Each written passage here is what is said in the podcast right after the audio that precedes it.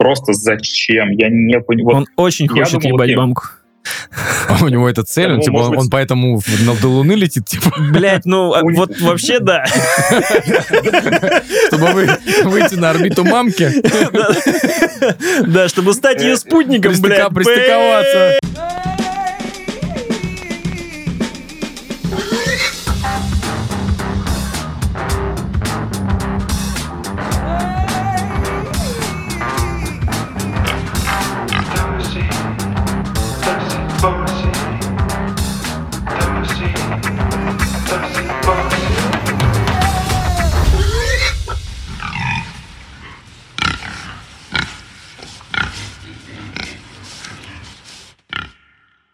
Подкасте мы обсуждали тему того, то, что мой сын заразился, как бы, заразился интересом к космосу, и нам ничего не оставалось, как э, найти, э, собственно, самого великого нашего космодесантника, фаната Destiny, просто хорошего человека, который разбирается и решил нам объяснить, э, значит, про космос, чё, чё, как обстоят дела и как летают ракеты Георгия Тришкина.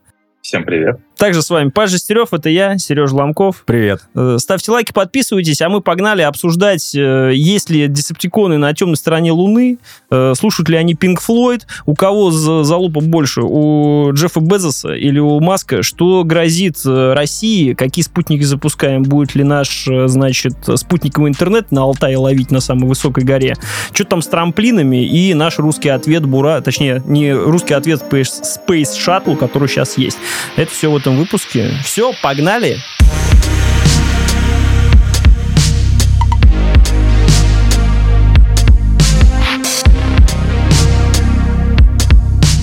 Смотрю, в принципе, твои посты читаю, да, то есть мне, ну, как бы это такой, он занесен у меня в ридер, и просто у тебя появляется, я такой, о, все, тред, как бы в, в- в любимом, я его читаю, Ты на, Славик. на потомское его, да, откладываешь? Ну, я, если я не успел, ну, вот был тред, буквально написал, по-моему, вчера, и я его вот Да, там только сегодня да. прочитал. Я вчера ночью прочитал половину, и сегодня остальную, там, про все планы на 2023 год. Я думаю, нихуя себе у вас планов, а у меня просто, типа, я такой, ну, хорошо. они отдельной жизнью живут. Я вообще поражаюсь, типа, э, как ее...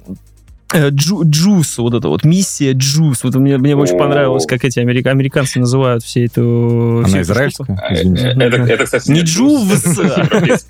Да, это JUICE. миссия. И там главный инженер итальянец, он сейчас говорит я- Вообще, я на самом деле тред написал абсолютно рандомно. Я что решил посмотреть, типа, блин, что будет прикольного? И я как раз наткнулся на эту миссию, начал про нее читать, я все, я проваливаюсь просто вот на часы вперед. И потом я такой, хорошо, так, а что еще будет? Потом такой, о, миссия типа Сайки к металлическому астероиду. Я такой, так, стоп, металлический.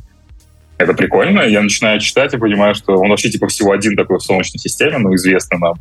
И такой, так, окей, возможно, у меня есть какой-то план, возможно, надо с этим типа что-то сделать. И вот так тред появился, на самом деле. Ну, это круто, потому что у меня буквально недавно была мысль просто, а что вообще планируется? То есть, ну, с точки зрения там э, нынешней ситуации с космосом, да, там МКС, проблемы, еще что-то. А остальные действия я вот, честно говоря, особо откуда брать информацию не знаю. Ну, то есть там NASA сайт, какие-то подписан там, э, условно там National Geographic, знаешь, там, ну, такие, типа того. Да, да, да. Но в да, целом я где-то рандомно натыкаюсь и такой, о, нифига, вот эта миссия. И там через гравитационные какие-то штуки запускают, блин, э, какую-то херовину. Будет лететь 7 лет, прилетит, соберет данные и благополучно растворится в этом. Я буквально недавно узнал, что таких миссий, оказывается, уже было куча, когда Да, за- да, запу- запускали э, аппараты, как они правильно, ну, короче, летающие космические аппараты на планету. Он делал там Мгм. несколько витков, собирал информацию, и вот как на Венеру, и типа пролетал просто и все, сдох. Собирал последние эти крупицы и отправлял их на Землю. Э, На самом деле, вот гравитационные маневры, это, кстати, очень большое отличие от того, как а, летали раньше, в 60-х, когда не было суперкомпьютеров, чтобы все считать.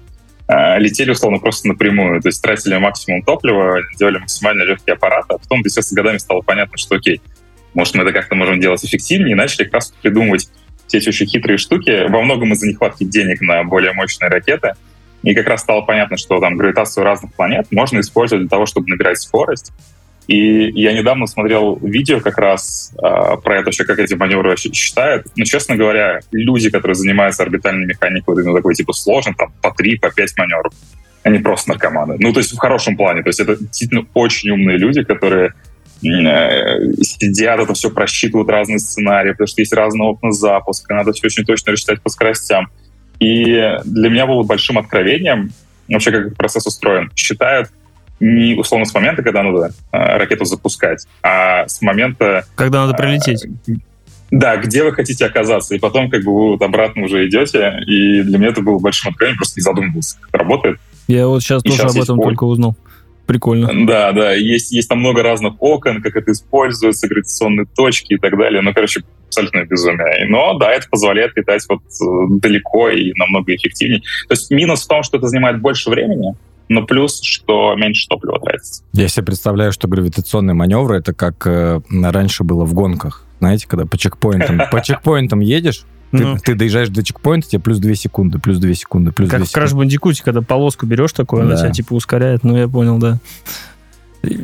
Честно говоря, Значит... ну, я, я, мне, э, я не знаю, знаешь ты или нет, но вот э, как это вообще, ну, то есть это просто математика у людей в голове, то есть они знают составляющую там гравитационного поля Юпитера, магнитное, 7 на 8, 8 на 7, пяу запустили.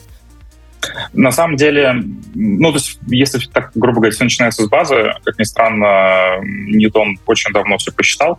На самом деле, ньютоновские уравнения, они работают для всего, кроме Меркурия. Меркурий из-за того, что очень близко к Солнцу, немножечко не укладывалась в формулу. Вот. Но потом Эйнштейн, как говорится, добавил необходимое. И на самом деле, в том числе, подробные исследования с помощью ну, различных научных приборов позволили достаточно точно понимать во-первых, как бы, да, гравитацию планет, а, где есть э, точки Лагранжа, то есть, например, а, вот условно есть там Земля и Луна, а есть Солнце, и как летать? На самом деле мы не просто... Ну, летать к Луне проще всего. Это вообще самый простой вариант. Но надо также учитывать гравитацию Солнца. Это как бы всегда проблема трех тел, условно. И сейчас, как бы там, получая больше данных, есть, во-первых, как бы, ну, софт, который умеет достаточно все это эффективно считать инженеры могут там на годы вперед планировать. Если будут, ну, извиняюсь, сегодня будет кошка э, периодически орать. У нее это, это нормальная тема с гостями у нас. Коты, собаки у нас это вообще милое дело. Иди сюда. Ты хочешь камеру? Сейчас, одну секунду. Знакомьтесь, это, это Proxima. Вот, я помню, и... что у тебя зовут их как-то еще очень интересно. Да, новый, новый Proxima, новый рядом спит. Вот, короче, вот она, она прикидывается глухой. А, но на самом деле она не глухая. Когда надо, когда на нее ругаешься, она все слышит. Или там звук кормушки она слышит. Во все остальное время, там, например, не знаю, можно щелкать ей над душами, а она такая, типа, нет, нет. И, и она очень любит сидеть э, на коленках. Поэтому, да, я уже опять весь белый шерсть, но от этого не избавиться у нас выпуск получается, знаешь, э, люди запускают его после на новогодних праздниках и, скорее всего, ждут, что мы будем подводить э, какие-то итоги года, э, делиться, какие фильмы нам зашли или игры. Но нет, у нас итоги, космические итоги года в этом выпуске. Выбираем ракету себе. Да, выбираем ракету, на которую мы планируем сваливать как бы отсюда. Кому нафиг нужны и интересно, какие фильмы мы выбрали в этом году. Вот, мы решили выбрать тему поинтереснее. А, поэтому сразу, Гош, вопрос, э, на какой ракете-то сваливать? Топ-3 ракеты, чтобы свалить э, с планеты на текущий момент? А, здесь зависит от того, в какой форме хочется свалить. Можно как свалить, можно дальше. Желательно деле, не в газообразном. А, если хочется как можно дальше, то сейчас есть два варианта. Это вот ракета SLS, которая как раз э, была запущена в ноябре, такой долгострой. Абсолютно это вот, наверное, самый адовый проект НАСА с точки зрения срыва сроков раздутия бюджетов. Но это специальная сверхтяжелая ракета, что событие очень редкое. А, и, ну, если так говорить, ее история начиналась там еще в 90-х, это отдельная тема, конечно. И вот да, она наконец-то в ноябре полетела, абсолютно блестящий полет с точки зрения перформанса. И вот она позволит улететь дальше всего. А, возможно, не знаю, напрямую, например, к Нептуну. Вот так можно. А, но без скафандра к сожалению. Вот. А если говорить про вторую сверхтяжелую ракету, которая сейчас есть, это Falcon Heavy, э, который вот тоже в этом году летал, в 22-м, и еще э, пару раз, по-моему, в следующем году полетит. Ну, то есть там полеты расписываются лет на 5 вперед. Вот, а старшим ждем, это отдельная тема. Я думаю, мы про него сегодня еще будем много говорить. То есть сейчас реально можно... А сколько до Нептуна лететь? До Нептуна, до Нептуна? А вот зависит от скорости. И вот мы как раз обсуждали гравитационные маневры в начале. То есть если лететь напрямую, э, есть очень хороший пример, э, аппарат New Horizons, который делал фотографии Плутона. А, вот он э, как раз там условно взяли очень мощную ракету Atlas 5 в своей самой жирной конфигурации и очень легкий спутник. Они просто летели по прямой. И, по-моему, полет занял 7 лет. А Плутон, А. он же не... Ну, в Солнечной системе он, типа, у него орбита другая, она как, как да, чуть да, смещена, и, ну, я не знаю, как это правильно объяснить. То есть он... Э, Да, понял, он да? на самом... То есть э, Плутон не относится э, к основным планетам в Солнечной системе. Э, Система, я помню, много тоже было драмы из-за этого, когда Плутон исключили из списка, он перестал быть девятой планетой, люди такие, типа, нет, за что? Буквально потому сейчас это проблема, честно говоря. Я с ребенком читаю одну книгу, там Плутон планета, и не потому, что она старая, а вот а читаю какую-то другую новую, там Плутон, ну, соответственно, просто карликовая планета на поясе Койпера там тусуется. Да, да, он просто был первым, который открыли. А, то есть, как бы в этом, по сути, его отличительная особенность. Вот. А, но да, тогда, то есть, семь, семь с половиной, по-моему. Я просто был на лекции, когда-то приезжал в Москву а, один из э, глав программы New Horizons, у него была офигенная лекция как раз в библиотеке, которая центральная, забыл, она называется. У меня тут кошка опять пришла, простите. Вот, вот, вот. она мигрирует. А, И на самом деле, ну, то есть к Нептуну, кстати, по-моему, планируется какая-то миссия, но это будет, условно, там, 30-й, по-моему. На Плутоне не очень есть что, Серег. Да, где там, где там очень, ты мне скажи лучше. Там Мне нравится планета, знаешь, какая? какая? Маки-Маки. Я просто торчу от названия. О, просто супер вообще. Почему все называются как-то Юпитер, Нептун, Сатурн, все такие, ну, в честь богов, все дела. Это просто маки-маки. Ощущение, что кто-то на А это Гавайи. какая-то На? Гавайи заметил? Это какой-то спутник или карликовая планета? Это карликовая планета. Там, где Плутон, там на поясе Койпера где-то кайфу- кайфует. Там много, да. Э, Есть еще э, забавная история с названиями. Не так давно были громкие заголовки, что мол, Солнечную систему посетил объект из э, глубокого космоса. То есть, э, значит, э, нашли астероид, который действительно просто пролетал сквозь Солнечную систему, он не относится там, к гравитационному э, полю э, Солнца. Его назвали Амуа-Муа, потому что там в честь какого-то гавайского что-то там. Так я хотел сказать, что Муана какая У них там везде Муана какая-то за Плутоном начинается просто уже. Мотану, и у них биониклы там как бы с той планеты уже прибывают. А, Но вот, кстати, по поводу как раз пояса Койпера ищут девятую планету, пока, пока все никак не найдут, та самая планета X. А, Вот. Но пока, пока не очень... То есть математически она возможна, она там где-то есть, но из-за того, что она очень темная, мы ее разглядеть не можем. Они не могут А, может успокоиться, нам теперь нам нужна обратно девятая планета. Если есть, то есть типа какой-то такой сверхбольшой объект, а, судя по всему, она очень массивная, а, ну, конечно, хотелось бы ее найти, потому что если как бы мы сможем ее найти, она есть, то есть модели предсказывают, что да, а, мы сможем, соответственно, лучше понимать движение остальных тел в поясе Койпера. Но пока, пока нет. На LinkedIn, знаешь, типа в дружный коллектив планет э, треб- требуется, значит, новая планета. Иногда мы устраиваем парады, типа раз в какой-то какой-то период времени. Очень редко, да. Да. Нашу Солнечную систему приходите к нам, присылайте резюме. Но, кстати, эта планета, по идее, в парад войти не сможет, поскольку она будет находиться на другой плоскости, она будет буквально отклонена.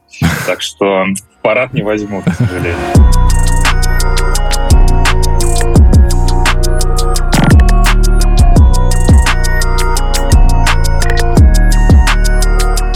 Вы мне прислали план, и там первый же был вопрос. Честно, я, я его слышу настолько часто, что... Я читал у тебя тоже пост, ты, ты говоришь, типа, блядь, ребята, все вопросы снимаю, вот вам пак фоток с Луны и отъебитесь, типа того. Да. Э, Вопрос, были ли американцы на Луне. Самый просто популярный. Кстати, очень, а, хорошее было исследование, что лишь половина россиян верит, что американцы были на Луне, а остальные уверены, что никого там не было. Слову, Это недалеко от правды, это недалеко от правды. Я такую для себя статистику подсобрал, что да, действительно, некоторые считают, что это фейк просто, вот и все. А, Ну да, у меня вот на этот случай... Давайте так мы сделаем. Будет у нас небольшой интерактив. Соответственно, Паш, ты веришь, что американцы были на Луне? Конечно, да. Я сто процентов верю. Я не верю. Ты не веришь. Да. А, Пошел Давай на- тогда... Э, Давай, давай тогда так. Пару основных аргументов. Или, знаешь, что тебя смущает больше всего в этой истории? Вот, А, почему ты не веришь? Смотри, я мог бы вспоминать вот эти, знаешь, истории там флаг, Разреши- Разрешите доебаться. типа. флаг не развивается, вот Ага. это вот там следы, не следы. Но меня во всей истории больше всего смущает. Значит, окей, я допускаю, э, там, холодная война, прочее, гонка, нужно застолбить, первыми долететь, и все. Дальше тишина в течение уже сколько там, 60 лет, нахер никому не нужна Луна. Ничего, никто туда не летает, никто там ничего не делает, Ну, вот меня смущает это больше всего. Мы дальше тоже обсудим то, что планы у нас, оказывается, есть на 24 год, что полетя, полетят туда Да, на управляемом... Да, новая миссия будет. Даже Я- и- не только 24 а вплоть до 30-х. Да, возможно, я, и этого я 40-х. жду, мне любопытно это. Но так как, я говорю, был один раз, там, а, по-моему, один был неудачная попытка там или несколько неудачных, Так уже свои полетят. Луна 25. вот, и поэтому я не верю. Так что уже придется верить. Если даже ты, если даже ты не хочешь.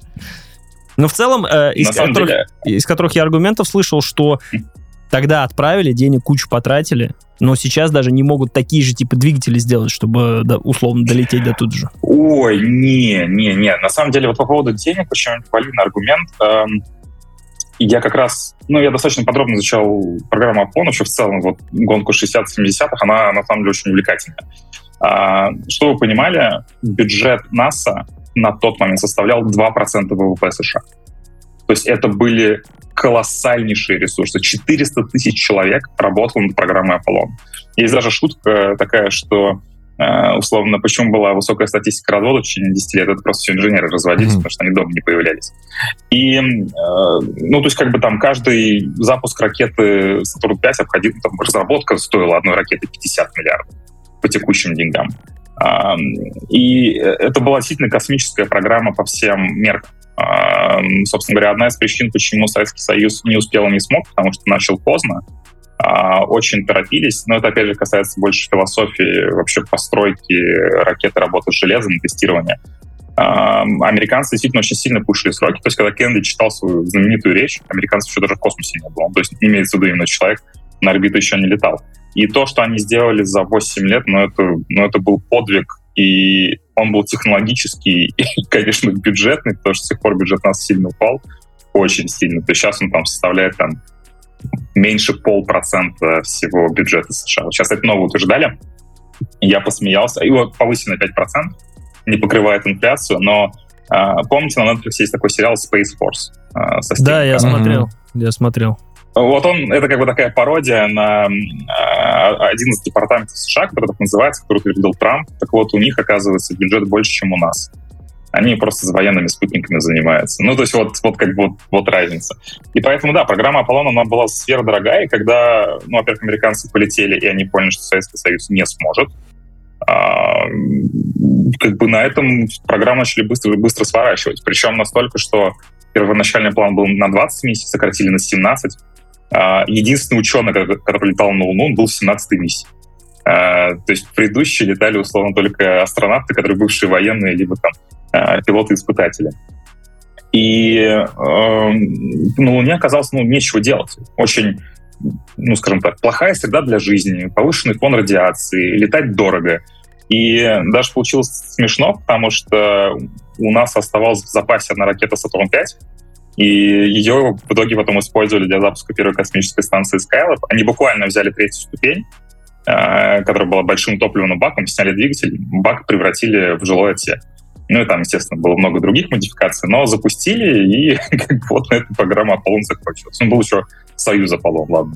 Ну, там уже буквально на остатках запускали, вот делали в итоге отдельно только стыковочный модуль. А, и все изменилось-то не так давно, когда появились подозрения, что на полюсах Луны есть лед замороженный. Где-то там в кратерах, в зоне э, вечной тьмы, куда не доходит Солнце.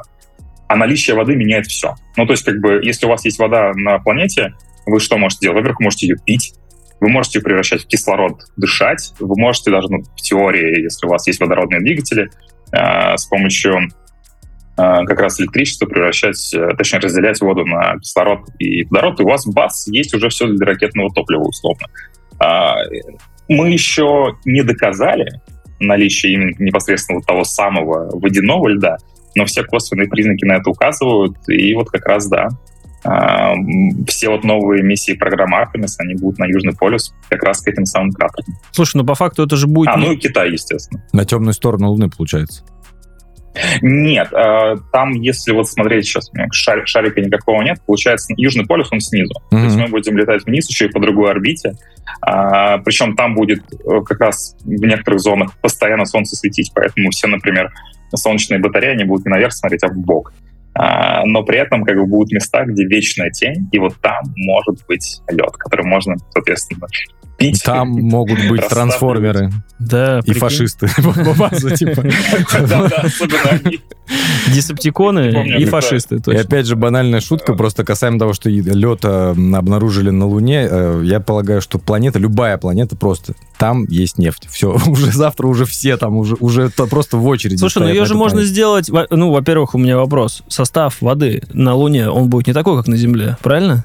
Или все равно... А, нет, э, ну, базовый, то есть как бы H2O, оно как бы есть вопрос как бы примесей, минералов и так далее, есть это все будет исследовать, Ну, в целом изучать. элементно будет так же. Ну, да, ну, то есть, по крайней мере, воду, естественно, можно очищать, а, разделять э, как хочется. То есть вопрос вообще в целом, ну, то есть предположительно там 500 миллионов тонн воды, я могу ошибаться сейчас.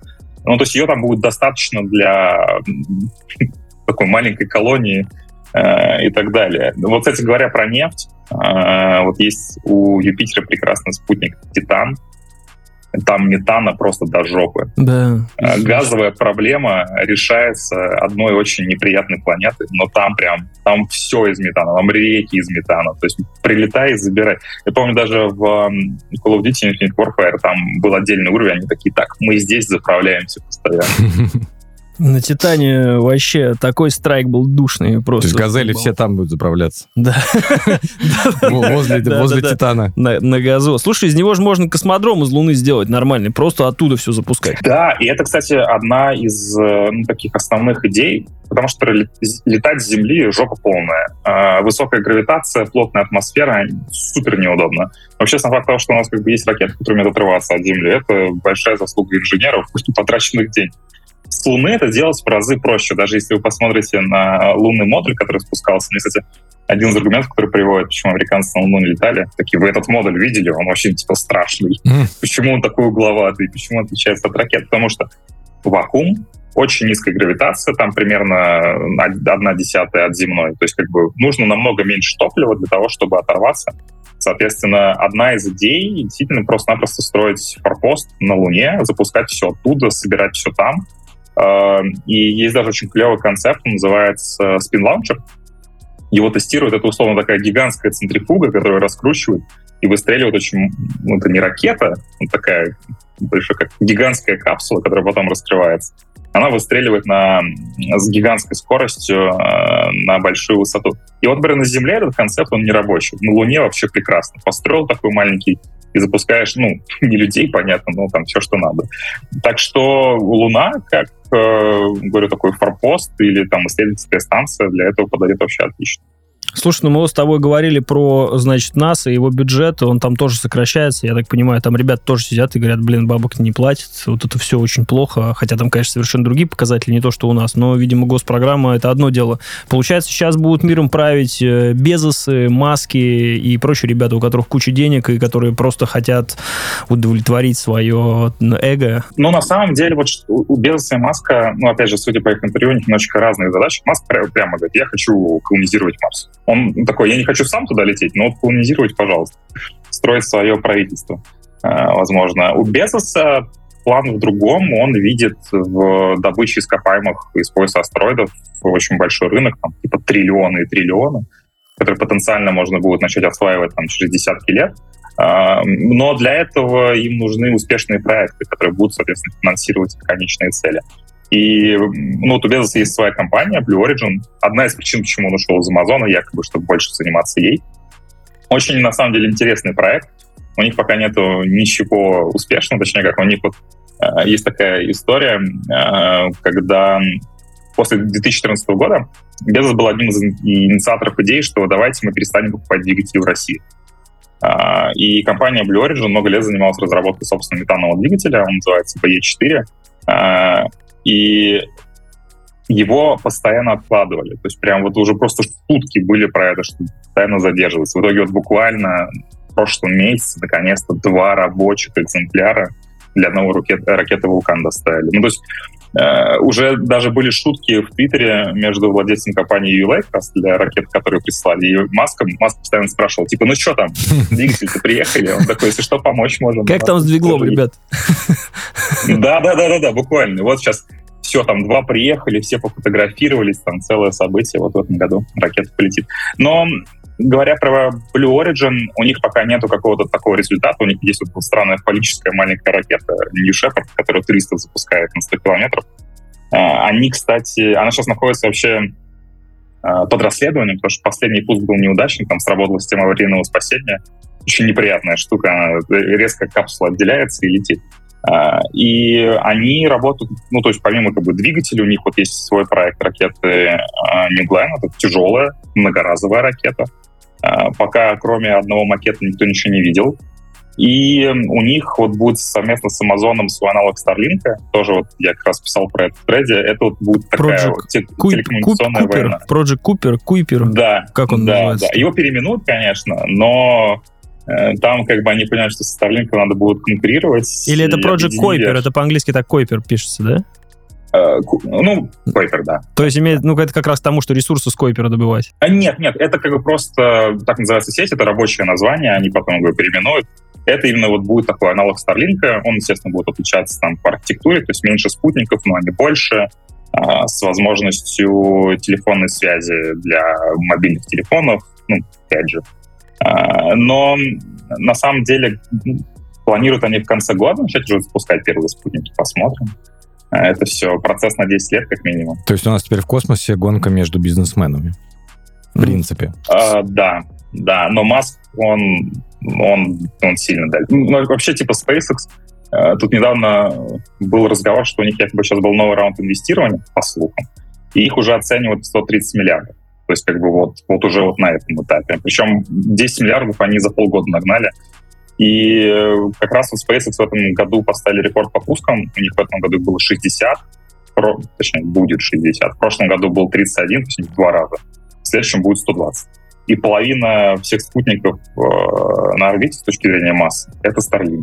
Ну, то есть они просто создали там целый новый рынок, который сами же и покрывают, э, и это позволяет им спонсировать э, как раз разработку То есть Starship. в целом они на самообеспечении, да? То есть Маск э, каким бы ни был, но Мы не знаем. хороший бизнесмен. Но он хороший бизнесмен, но мы не знаем, поскольку SpaceX частная компания, э, у них есть очередь из инвесторов, очевидно. Просто во что А, инвестор мы не- вкладывает деньги-то? Ну вот, то есть, ладно, запустить спутник и получить интернет в любой точке мира, могу понять. Но вот, типа, ты пошлешь э, на Марс что-то, и что там будет неизвестно, я заплачу До. Марса далеко. Да. Ма- Марс это очень такая дальняя история, да. Сейчас на самом деле инвесторы видят большую силу в Starlink, то есть у них уже есть миллион оплачиваемых терминалов, а, ну, то есть пользователей больше, там по-разному, если считать, там может быть по три пользователя на терминал условно.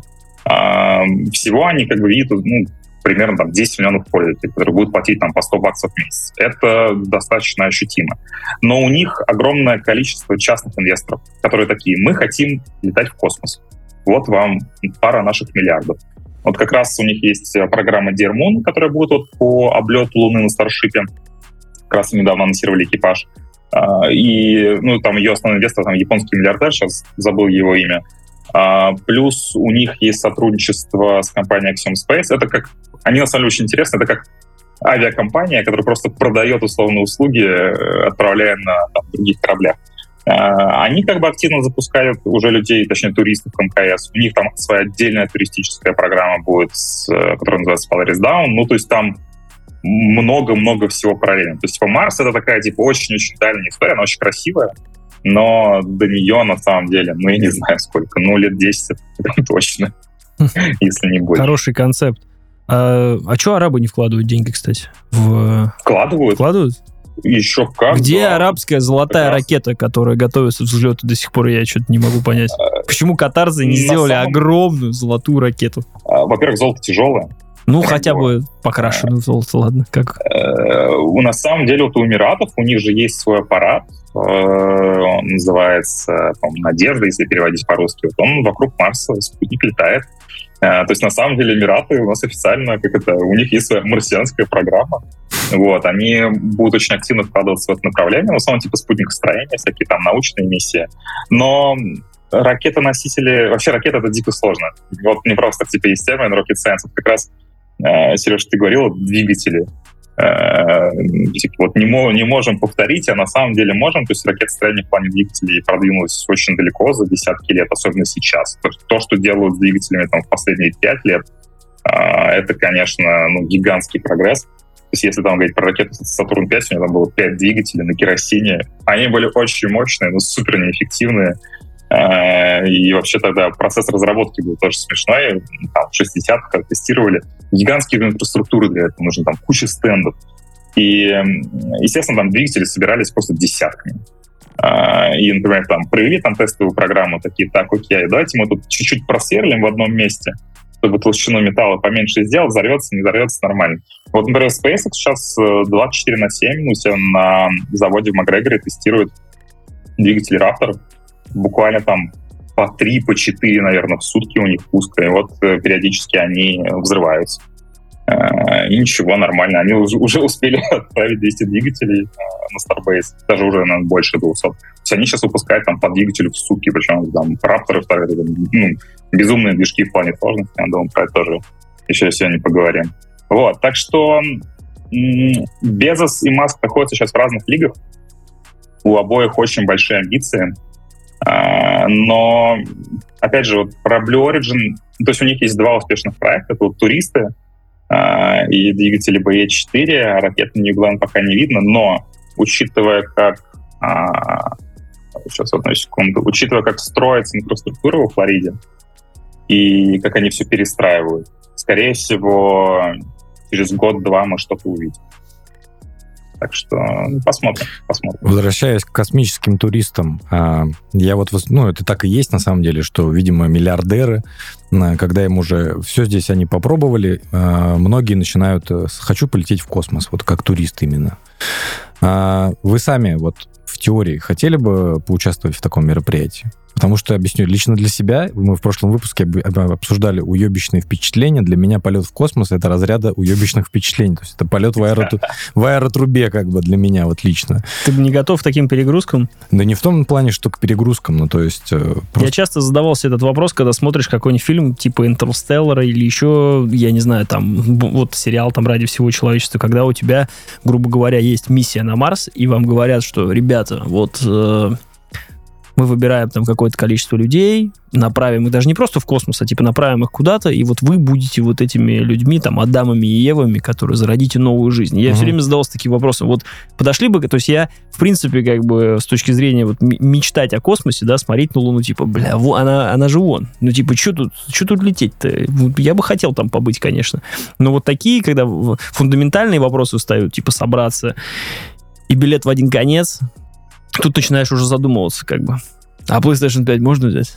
А, и все. Пока билета в один конец, кстати, еще и не было. На самом деле, э, ну, типа, вся суть пилотируемой программы, чтобы люди возвращались.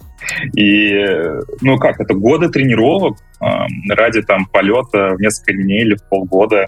Э, в зависимости там от миссии, но у энтузиастов хватает. Многие действительно хотят в один конец полететь. Ну, сейчас это в какой-то цирк уже превратилось. Я вот э, этот Dude Perfect э, канал что-то включил, ну, у меня они появились, и да. там один из них, типок, знаешь, Dude, нет, нет. Dude Perfect, это парни, которые прославились на тем, то, что разными способами кидали мяч там в баскетбольное кольцо дротиком, ну, как-то спец... понял? У них угу. игра потом своя была. Короче, они, у них там уже свой ангар, они там бесятся. И один из них решил полететь, ну, я так понимаю, это была спонсорская фигня, как раз, по-моему, от Безоса. Типа да, полететь да, в космос. Да. Вот они сели на эту э, фаллическую как бы ракету, и Сверху. я такой думаю, ну все, он сейчас полетит в космос, а он там пфф, подлетел, типа пять минут он вот так вот, ну, конечно, это невесомость, это непередаваемые впечатления, посмотрел там горизонт как бы Земли сверху, и все, и домой обратно. Ну, то есть это не тот уровень, когда ты представляешь себе, ты там будешь пролетишь вокруг Земли, ты просто тебя пульнули, и ты обратно приземлился. Да тут даже дело не в перегрузках. В этом, не-не, в, в этом как раз типа вся суть вот этого текущего космического туризма от Безоса и Брэнсона. Они предлагают полную херню за кучу денег, но желающих много. То есть, по-моему, Безос там билет стоит, ну, там по разным оценкам, ну, условно, там до 2 миллионов долларов. Вот за эти там, 5 минут буквально. А, но как бы это сильно просто полететь на 100 километров вверх, не на орбиту. На орбиту летать намного сложнее и дольше в плане разгона. А, а тут как бы, да, ты как бы слетал, покрутился, что ты можешь сделать, не знаю, в аэротрубе условно, а, и на этом все. Даже не аэротруба, а, есть, вот, же, есть же самолеты, которые, они же, есть тестовые самолеты, да. которые Подожди. создают гравитацию, когда в падение входит. Ну, точнее, ощущение, да, свободного падения, как будто бы у тебя микрогравитация. Кстати, вот так фильм «Аполлон 13» снимали. Поэтому, наверное, один из моих любимых фильмов в плане вот именно достоверности. Есть они вот по 30 секунд каждый дубль в этом самолете в итоге и исполняли. А, ну, как бы, да, это можно сделать, стоит сильно дешевле, ну, вид из, из окна не очень, потому что его нет. Но, а, как... а клип OK Go вы не помните? Клип OK Go тоже был там. Который в, в таком, Go, да. который в таком и самолете. Том Круз, по-моему, тоже для какой-то миссии там э, трюки исполнял. А, Том Круз вообще хочет, у него, по-моему, план, я не помню. Бля, только не говорите Крузу про космическую программу, я вас молю, просто реально там парень в один конец точно соберется. На ракете просто полетит. фильм.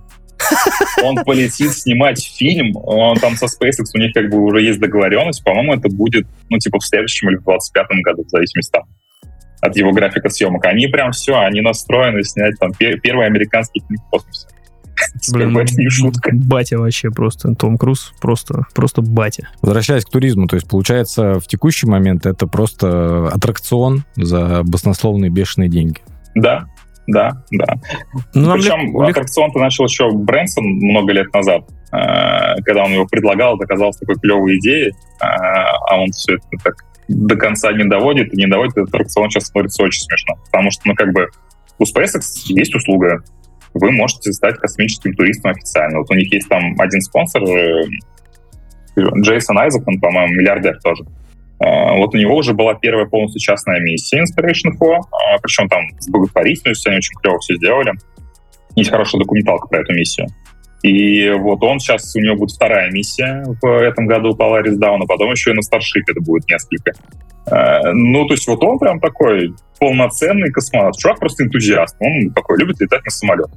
Поэтому, когда появилась возможность, он как бы за нее вцепился, и вот, вы считаете, уже испытательный пилот в SpaceX. Э, слушай, он ну, полноценный астронавт. Ты же у себя в треде писал еще по поводу планов на 23 год. Э, еще будет э, программа с первыми первой компании полета, э, по-моему, Вулкан Центавра, как так называется, как раз с ребятами, которые Vulcan не астронавты Centaur, да. профессиональные, то есть просто полетят. Нет, нет, Вулкан Центавр это новая ракета компании ULA. Это, кстати, вообще одна из древнейших, если так можно выразиться. А, Polaris Down, Polaris Down, я перепутал, Polaris Down. Да, да Polaris да. Down, да, да, да, да. Вот про нее сейчас как раз и говорил. Э, то есть у них, значит, план испытать э, костюм SpaceX. Там, кстати, вот именно, ну, если там эти вот миссии Inspiration 4, там было 4 человека, которые в космос не летали. Они там причем отбирались в конкурсе, то есть у них как бы тут была такая просто там частная миссия, как раз, может быть, видели фотографии, там они еще купол на капсулу поставили, чтобы можно было фотки делать. А, а вот э, Polaris Down это уже прям такая тестовая миссия. Они будут испытывать скафандры. Для чего? А, для того, чтобы, ну, во-первых, как бы Маск сказал, что окей, у нас есть скафандры, вы можете его купить, что для нас актуально, у них свои заканчиваются, а новые вот все, опять бюджет дали, посмотрим. А, и они, как бы их грандиозный план — это отправиться к Хаблу, поднять орбиту Хабла, потому что НАСА сказали, окей, если у вас есть клевый план, вы готовы это сделать, вы можете это сделать. Мы за это как бы денег давать не будем, но, по крайней мере, мы разрешаем. И вот SpaceX первые, кто сказали, окей, мы хотим попробовать это сделать. Поэтому как бы первая миссия это будет такая проба пера. Если все будет ок, в плане скафандра и там тестов, тестов Crew Dragon, видимо, следующий какой-то полет будет уже к хабу. Ну, посмотрим. А дурацкий вопрос, как они, как они планируют испытывать скафандры? В смысле, люди будут в, в этих скафандрах? Типа такие, а, подпишите да. здесь и здесь, пожалуйста, что вы не имеете никаких ну, претензий. Э, скафандры, как бы, естественно, испытываются на Земле. Ну, то есть, как понятно, там есть там вакуумные камеры специальные, там по температурным режимам тоже проверяют. Вообще, типа, скафандр — это очень сложное устройство. А, но есть как бы разница между скафандрами, которые просто астронавты носят внутри капсулы во время полета на случай разгерметизации. А вот для выхода в открытый космос нужны уже более сложные девайсы. Это, по сути, как корабль, который обтягивает тело. Вот если так можно mm-hmm. выразиться. Там очень сложно и с точки зрения терморегуляции и удобства. Вообще текущие скафандры насовские, они, ну, их очень ругают, они очень геморные в обслуживании. Начались еще с ними поломки, у них очень неудобные перчатки. Кстати, когда узнал, что э, перчатки — это вообще вот один из таких самых неприятных элементов, они же очень жесткие. А, то есть вот эти все работы на МКС, которые показывают, как там орудуют там, инструментами, это оказывается все дико сложно. И у некоторых даже там после ну, долгих миссий, там по 7 часов, отваливаются ногти на пальцах. Ну, то есть вот такое тоже бывало. Поэтому как бы есть компании, которые отдельные были стартапы, стартапы, которые занимались разработкой перчаток для Блин, космоса. я думал, ты скажешь, Вот, маникюрчик в космосе разработали наконец. А, вот... э, На ноготочки записываемся на. Юпитере, ребят, на ноготочки. Касаемо времени обслуживания, я тоже у тебя читал, что или нет, или я где-то в новостях было, то, что на станции двое, по-моему, наши русские должны были 6 часов, что-то там в течение 6 часов э, ремонтировать модуль научный или что-то в этом роде у них. Да, да, да, да, да. Я такой, что, Там, 6 часов, э, типа, в открытом космосе? Да, да, да, да, в памперсе. Э, Не, очень приятно. То есть вот эти вот выходы в открытый космос, это действительно целое событие. То есть, например, перед полетом, чем вообще занимаются космонавты и астронавты? Они тренируются в бассейнах в том числе и отрабатывают профили миссий, которые будут. Там примерно, что они будут делать. Есть прям типа целые симуляторы. Почему бассейны? Потому что там можно так примерно симулировать отсутствие, э, точнее, можно симулировать невесомость э, с помощью грузиков. Э, И вот они это все тренируются делать, как бы учатся там передвигаться. Э, И да, как бы если ты уже вышел, ну, как бы, пока ты там дойдешь условно до точки, там может пройти час. А В космосе вообще все делать очень неудобно. То есть, опять же, э, если, например, ты не будешь держаться, захочешь болт закрутить, ну, тебя раскрутит, а не болт. Э, Поэтому это все очень долго, и есть то есть, как бы, миссии по обслуживанию. Сейчас МКС очень активно апгрейдит. Кстати, там как раз на неделе поставили новые солнечные батареи. Я когда узнал, что на МКС, по-моему, 215 киловатт будет выработка энергии, я такой, вау, Это за счет солнечной можно батареи? 215. Да, можно 215 чайников одновременно. Ну, Или все в чайниках измеряют? 215 киловатт, Да, это это, довольно кстати, мощно. очень хороший. Да, да, да. То есть, как бы, как бы это понятная цифра. Один чайник, там, примерно там, 1000 ватт, окей. Э, Конечно, можно еще компьютер какой-нибудь там с 3090 или 4090 отправить, тоже нормально. Хватит. Э, А на МКС же сейчас произошла какая-то чудовищная авария, и пытаются устранить э, вот эту утечку. Я просто видел кадр, когда просто висит модуль, и из него брызжет какая-то струя. Я такой, ну все, ребят, закрывайте шлюзы. Что там случилось-то? А, Есть вот, вариант а, поправить. Там что-то не писали, что типа МКС все, там чуть ли не такое будет. Не-не-не-не-не. Это на самом деле была неожиданная авария на э, корабле «Союз» МС-22. Мы не знаем пока причину. Две основные версии, первая из которых, естественно, говорили, о, это микрометеорит или космический мусор. Ее уже отвергли. А, Соответственно, вторая причина — это заводской брак. А, Там просто-напросто из э, радиатора, вот жидкость, которая как теплосниматель работает, она вытекла полностью. Э, У Союза там есть два контура. Ну, то есть как бы сам Союз просто корабль. Он с МКС стыкуется, у него своя там система питания, э, своя система терморегуляции. Она там одна условно для системы жизнеобеспечения, вторая для сервисного отсека, чтобы двигатели не замерзали условно. А, И вот радиатор, возможно, что-то пробило или э, он лопнул, и все вытекло, и вот сейчас думают, что с этим делать. Сказали, что после Нового года, сегодня будет какой-то еще звонок, и после Нового года они объявят план. Э, Вариантов три. Э, Если скажут все, будут на этом союзе возвращаться через полгода, пять месяцев. М, Как бы, видимо, будут возвращаться ночью по баллистической траектории, то есть не очень это будет приятный спуск, как раз с перегрузками. Другой вариант, что отправят другой союз, МС-23. Это плохо, потому что вообще космические полеты планируются на годы вперед. То есть э, тот корабль, который должен отправиться, его условно начали делать еще там несколько лет назад. Э, есть определенный график. Если просто взять отправить другой корабль, то как бы график идет везде. Не очень хорошо. А, ну и третий вариант, э, это, конечно, товарищ Маск скажет, а я могу, давайте организую там за, не знаю, там 70 миллионов долларов за место, спасу всех. Э, Ну, посмотрим. Американцы, кстати, вполне себе могут э, в итоге этой опцией воспользоваться. Вот с- что будут делать наши, непонятно.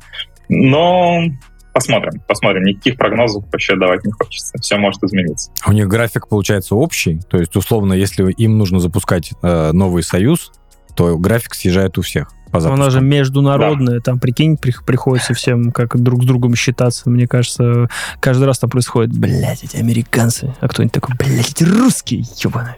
Вот так вот. Типа того, типа того. То есть э, здесь на самом деле проблема для следующего экипажа. Они просто-напросто лишаются своего корабля. Э, соответственно, кому-то, возможно, придется, значит, дольше тусить в космосе, там, например, не полгода, а год, uh чтобы это не повлияло на остальные, либо вот как бы какая-то дополнительная опция. Ну, то есть у SpaceX у них есть флот, по-моему, из четырех капсул, у них, конечно, тоже там ротация по времени обслуживания и так далее, но в случае чего там за пять месяцев можно что-нибудь придумать. Но это, а, деньги, а, б, естественно, престиж. А, мы знаем, как наши очень любят престижные истории, свои собственные. Ну да, это было бы прикольно. Слушай, ну если с МКС как бы вроде как вывезут, там Маск поможет, то из таких плохих новостей Insight, э, Insight, Insight по-моему, так называется. Insight, э, да. да. Э, на Марсе все, там отправил последний кадр, сказал bye-bye, я больше не могу. Это было запланировано или он как бы все, сам помер? Вот как раз хотел спросить у Гоши. Он на самом деле отработал, получается, два своих жизненных срока, то есть он, он отработал в два раза дольше, чем планировалось, так что уже, да, скажем так, э, все понимали, что рано или поздно этот момент настанет, надеялись, что позже, потому что основная проблема, что марсианская пыль, она попадает на батареи, снижается их эффективность, и аппарат банально себя не может обогревать. На Марсе очень холодно по ночам. Надо как бы заряжать батареи днем, чтобы себя ночью греть. А, и на самом деле, вот как показывал опыт нам предыдущих э, систем, я прошу прощения, если громко, у меня тут, естественно, решили почистить снег на улице. А, скребут лопатой. В общем... Не а, Не слышно. Вот, вот, вот лучше, бы, лучше бы скреб э, марсианскую пыль на батарее. И, значит, э, то есть есть такая ситуация, что, например, если падут ветер или будет смерч, пыль с аппарата можно сдуть. Э, но вот инсайту не повезло. Э, но вообще инсайт как бы такая миссия, скажем так, второго ранга. Э, она стационарная, то есть это не какой-то там, например, это не ровер который ездит. А что у нас сейчас вообще на Марсе? Opportunity, Opportunity, Perseverance? Opportunity давно все. Opportunity все, да, Lose Yourself, вот это все. Этот, как его? Perseverance, Insight и на вот Curiosity, Curiosity да, да название. Значит, да, вот, вот, вот ракеты называют Raptor, вот это вот все там. А здесь, блин, пока выговоришь Curiosity, вообще язык сломаешь. А, сейчас на Марсе именно роверов два, это Curiosity и Perseverance. На самом деле они построены на одной платформе, но у них совершенно там разный набор инструментов. А, это даже недавно было забавно. А, Perseverance, он собирает образцы пород, специальные капсулы, и ими как бы потом какает. И другой аппарат капсулу потом соберет и отправит на Землю. Ну, там сложная будет миссия. Но, типа, сам факт, что они вот сейчас, типа, оставляют фундамент. И как раз дворник прям усилился. А, и как раз у Perseverance у него еще был такой свой дрон, а, коптер такой с двумя винтами, а, который там летает. Концепт оказался настолько удачным, что уже даже ну, есть обсуждение про полноценную миссию с таким вот дроном, который может как раз эти капсулы будет собирать. Он, по-моему, летать всего там типа секунд 90, потом там заряжается день, потом типа, дальше летит. Но он вот на самом Марсе три аппарата, а вот на орбите их там очень много. Ну, то есть, ну, как раз мы сегодня упоминали аппарат, который э, арабский, который называется Hope, э, Mars Recon Orbiter, это который самый крутой камеры, который как раз позволяет вот делать там, суперточные снимки. Сейчас один наш подписчик говорит, а, а снимки намного, намного круче, чем у Pixie, Google Pixel. Есть у нас один слушатель, который... Покруче будет или Pixel, или Pixel лучше, снимает? Ну, у Pixel не такой зум хороший, конечно, там прям ну все, вот, новый и, по-моему, еще несколько старых аппаратов, поэтому вот у них, вот у них вот, камера явно хуже, чем у Pixel, поэтому... А, еще китайский один. А, ну, то есть, как бы Марс, он такой, он достаточно плотненький. А, там, как бы, когда окно запуска есть, он там раз в пару лет бывает, все отправляют все, что только можно. Вот, поэтому в этом, по-моему, в 26-м году что-то планируется, в 24-м. Сейчас я уже, честно говоря, не помню. Э, можете проверить. То, что ты говоришь, что э, им понравилась затея с коптером, то, что она бы оказалась удачной, я подумал, что наконец-то у видеографов тоже будет работа. Они сразу нанимают их в НАСА, они снимают с коптера. Снимал свадьбу, а потом сразу полетел. Да, да сразу Марс с коптера снимаешь. Почему бы нет? Э, да, кстати, коптер, он очень смешной. Вообще, как НАСА очень любит минимальные планки, они такие, если он условно взлетит один раз, миссия успешна, все хорошо. А, коптер, на самом деле, это просто такая килограммовая коробка с двумя яростными винтами. На Марсе очень, ну, очень тонкая атмосфера. Там нужны гигантские пропеллеры. И он, есть даже видео как раз его теста там в барокамере. Он очень громкий, он прям вот... Ты видишь эту штуку, и тебе страшно там с ней находиться.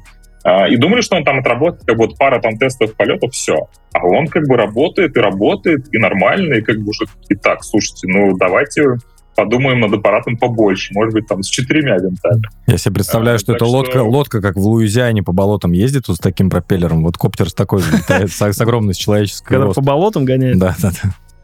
Просто собрали Можете, туда. кстати, его, можете его загуглить, он, он смешно выглядит. Ну, типа, просто такая коробка с двумя винтами и очень громкая. Прям неприятно. Самый простой вопрос, когда читаешь э, твой твиттер, откуда ты это все берешь вообще? То есть э, ладно, я понимаю, у тебя увлечение, тебе это все нравится, но где ты это все берешь? Откуда ты это все знаешь? Тем более, это твой я... не основной род деятельности, это, я так понимаю, хобби. Вообще. Просто ты, типа, интересуешься. Это просто хобби. Да, я, я, я просто когда я, я прохожий с улицы, э, я просто много читаю, много смотрю. На самом деле, ну, это просто какой-то багаж знаний, плюс, э, ну, как я говорил, много читаю, смотрю, то есть там если есть какая-то тема, я могу просто вот в нее вот провалиться, начать изучать. Как вот, ну, как раз перед подкастом мы обсуждали, э, прочитал про аппарат Juice. Такого прикольно, надо изучить, и все. Как бы вот я на часы просто я теряюсь. И, ну, из такого вот забавного, например, там раз в неделю, помимо как бы всего, что там в целом я смотрю там по утрам или перед сном, у меня есть такой э, я смотрю трехчасовой разбор э, со Starbase. Там, на самом деле, вокруг SpaceX очень крутой комьюнити, они его поддерживают.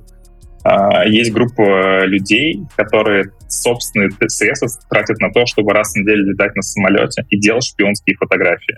А все, все остальное время они вот вокруг Starbase, они все фотографируют, и раз в неделю они это разбирают. Причем это разбирают еще потом типа другие ютуберы, но там ребята прям такой типа deep dive делают там из разряда. Смотрите, они, значит, поставили новые турбины. Так, они, значит, там, кто-нибудь вылезает такой, так, эти турбины меняли последний раз, ну, типа, две недели. Ага, значит, у них там, типа, все плохо. То есть они прям, типа, сидят, очень хардкорные вещи обсуждают. Это ты как и раз вот такой... эти фотки выкладываешь, да, когда там, типа, ангар, стоят там пять двигателей, да, и да, просто да, такая да, фотка, да. как будто из кустов сфоткана. Думаю, ё откуда это все вообще берется? А вот э, недавно да, тоже да. был видос, где ребята летят на самолете и как раз снимают, как э, со Старбейза взлетает ракета Илона Маска. Это вот тоже они, да? Не-не, это было, это было уже во Флориде, в Kennedy Space Center, но это как бы это официально. То есть вообще, типа, э, скажем так, то, что происходит в Starbase, вообще, откуда возник Starbase, это было просто как бы поле. Там не было ничего. Э, и теперь там гигантский завод и гигантская стартовая площадка. А есть как бы Kennedy Space Center, там все официально, там культурно, там десятилетняя, точнее, много, многолетняя история, там военные, там правила. То есть как бы там просто не полетаешь. Хотя есть ребята, которые летают на вертолете, но они как бы вот прям совсем издалека э, что-то там снимают. То есть если вот снимать именно ракетный пуск, это с разрешения НАСА. Скорее всего, это будут делать военные. Скорее всего, это будет стоить очень дорого. Э, но как бы да, периодически такие видео всплывают, там, потому что там самолет где-то пролетает, там, не, ну, не так далеко, такие, о, ничего себе. То есть, как бы это случайно подгадать трудно. А с Starbase, да, у них, то есть, как бы там буквально идет шпионская съемка, то есть там десятки фотографов, SpaceX на самом деле вообще не парится. Ну, то есть есть некоторые вещи, которые они не должны показывать, поскольку законодательство. Но так в целом народ реально сидит, анализирует там, значит, какие секции, какой ракеты сейчас сделать. Они это типа все сводят, они потом пишут отчеты. Я еще подписан на пару дискордов, где это обсуждается. Там, там просто там hive mind, которые так, такие, так, я в одной из там тысяч фотографий видел вот это вот там три недели назад. Сейчас мы это типа сопоставим. Там люди рисуют реально графики, они ведут, то есть как бы список изменений, и ты такой читаешь, такой, ну, я понял, спасибо. То есть вот, вот я условно ничего сам не делаю, компилирую информацию просто. Ну, это в основном а, зарубежная какая-то, то есть это да. тот же зарубежный Твиттер там какие-то, или это там да, Facebook, да, да. или еще что-то, или это просто сайт, какое-то объединение? Это по-разному, то есть как бы вот, вот эти сообщества, ну, то есть как бы есть там условно, там, не знаю, там какой-нибудь там NASA Space Flight, там у них есть там главное, там можно почитать новости, а есть форум. И вот там на форуме сидят там условно там казуалов до наркоманов, которые знают все. И есть платный форум, там еще можно типа что-то почитать. А, есть, говорит, сейчас вот Discord-каналы, есть там Telegram-каналы. Но, конечно, это все как бы англоязычные ресурсы, там просто, ну, во-первых, количество событий больше, во-вторых, сообщество больше, а, открытость, то есть в целом больше информации. То есть, например, там Европейские, опять же, там научные миссии, они, конечно, ну, там, по ним, про них, условно, там пишет маленькая совсем там комьюнити. Я, например, там итальянский не знаю, не могу читать там итальянские форумы. Они есть. С Россией все по-другому, потому что, опять же, есть официальная линия партии, официальные пресс-релизы. Они очень костыльные, их читать невозможно. Но есть, например, там пара клевых э, ребят, которые все очень хорошо раскладывают. Я вот условно у них там беру информацию. Э, или там периодически там что-то сам подмечаю. Но в основном, конечно, условно западные ресурсы. Ну и YouTube, естественно. Как раз э, мы сегодня перед записью, я просто включил YouTube за завтраком, и там один канал Smarter Everyday, я очень редко смотрю, но у него вышла двухчасовая документалка про Saturn 5, и я такой, я, я знаю, чем я займусь вечером. Вряд ли я знаю что-нибудь новое, но вот эти, знаешь, там возможность просто найти там хотя бы пару новых кадров. А, я потрачу два часа своей жизни на это. Ну, вот все говорим про Илона Маска, про Безоса. Меня вот... Э, я буквально недавно ходил к, в планетарий в Санкт-Петербурге. Ну, я в него теперь уже довольно часто хожу. Планетарий номер один у нас открыли. Э, знаешь, не знаешь, был ли в Питере в нем, когда... Знаю. Вот, э, то есть... Я в нем не был, прости, но знаю, когда еще работал в NVIDIA, я знаю, там э, круто проапгрейдили э, все экраны, и там какое-то стоит безумное железо для того, чтобы как раз эти проекции ну, Это единственное, что я знаю Я прям, честно говоря, я прям... Ну, после нашего советского, который на Горьковской находится, я mm-hmm. когда пришел, честно говоря, я прям офигел. Потому а там что... что-то новое каждый раз или вы ходите на одни и те же программы? Я тебе вот сейчас расскажу. Там, собственно, Газгольдер, который у нас в Санкт-Петербурге на обводном канале, его сделали, внутри Газгольдера сделали огромный купол просто. И в центре... Басту выселили и сделали? Да-да-да, басту, басту выселили в Москву там просто. И поставили по центру э, я не знаю, какое количество, но огромное просто э, количество этих проекторов. И эти проекторы, соответственно, на куполе проецируют тебе это все. Я когда туда пришел, я думал, я думал, будет что? Я приду и буду летать в космосе, мне скажут, смотри Юпитер, смотри вот это, угу. смотри вот это. Там ну, я не знаю, что за ребята это делали, сколько денег было в это вложено, но там просто 3D сначала, как, как образовался Санкт-Петербург, там просто, знаешь, как у Тимура Бекмамбетова идет сначала Петр Первый, бах, бах, там у него из-за плеча пролет по Огромный всему городу. такой. Да, потом у него пролет из-за плеча по всему городу, это все там рассказывает от начала войны, потом как начинается космическая гонка. С марсианами. Да. Ну, ну, ну. И как, и, и к чему я, собственно, веду-то, да, то есть, и там был момент, как раз они рассказывали про космическую гонку и рассказывали про Space Shuttle и про Буран про наш, к тому, что в него было вложено много денег и прочее. И это, наверное, один из... Ну, на, на YouTube, наверное, можно найти тоже видосы, которые это все разбирают, но там это все в 3D-график, там он разлетается на частицы, там крутится, вертится, все это. И, собственно, разговор-то простой. Буран сделали, автопилот, чудо-программа, русские ребята там тоже молились и, и добились успеха, но тем не менее программу закрыты, закрыли. Тем не менее он добился успеха. Каким образом еще? Это я вам спойлерю э, планетарий. Когда летел на посадку, полностью автоматизирован, то есть он не управлялся пилотами. Чем он отличался от Space Shuttle? То есть за то, что он был именно на автопилоте и что-то он резко отклонился, по-моему, на какой-то э, от курса, и все такие, ёп, ну все, буранчик, до свидания. А он что-то облетел там сам по себе. Он такой, оп, наебал. Типа. Да, как в этом, как ушел влево, показал влево, ушел влево. Он как в этом, в форсаже, да, вот так разъехались. Не, и он, короче, сделал какой-то крюк и вылетел ровно на эту, по-моему, типа ошибся там на 40 метров там или на 50, и четко сел, полностью пилотируемый автопилотом, без всяких этих.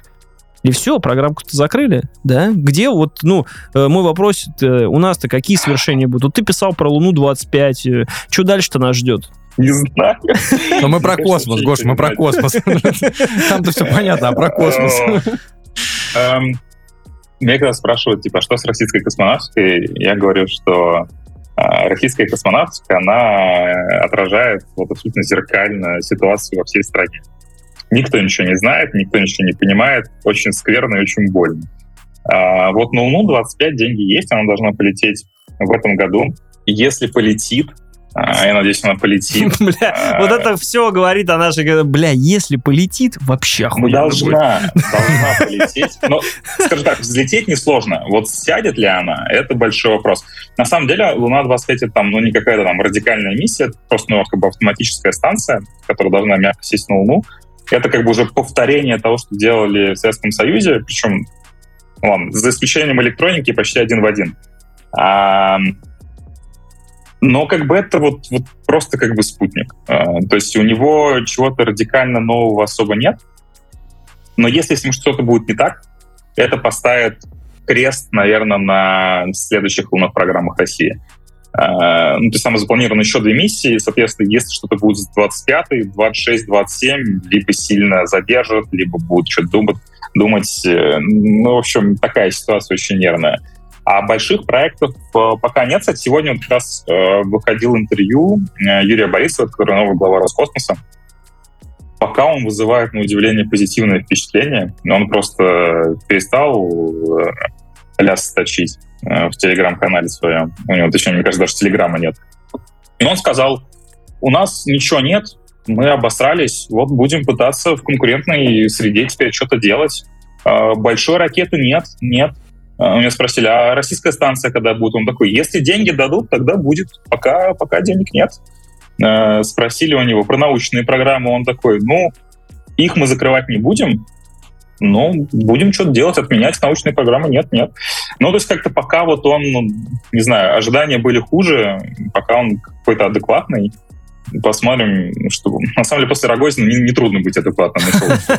Ну да, у тебя как бы планочка понижена. была очень низкая, да, да. А по таким сопоставлением, как э, по Starlink, например, от нас что-то такое планируется? Блин, страна огромная, у нас э, мало чего где ловит, там тот же, я не знаю, там Алтай, горы, тайга, еще что-нибудь. То есть у нас не планируется что-то такое запустить спутников, чтобы мы имели свой, свой интернет везде? Если я скажу, что аналог Starlink был анонсирован в России до появления самого Starlink, и с тех пор все очень плохо, то как бы это вот, вот будет такой крот.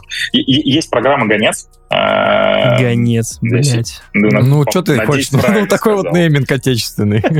А, там было все, и спутниковая связь, и для военных. В общем, это как-то все перемешалось, и ничего нет, вообще нет, потому что нет электроники. А, то есть за это, ее анонсировали еще много-много лет назад, то есть за это время Маск успел как бы запустить Starlink, сделать из него сетку, найти миллион пользователей. Э, самое смешное, что ну, еще как бы э, до всего Starlink в России был запрещен. Не там. Его запретили здесь. Uh-huh. То есть, как бы, спутники, на самом деле, на России ну, периодически пролетают. Есть даже там типа трекер. Всех Starlink можно посмотреть.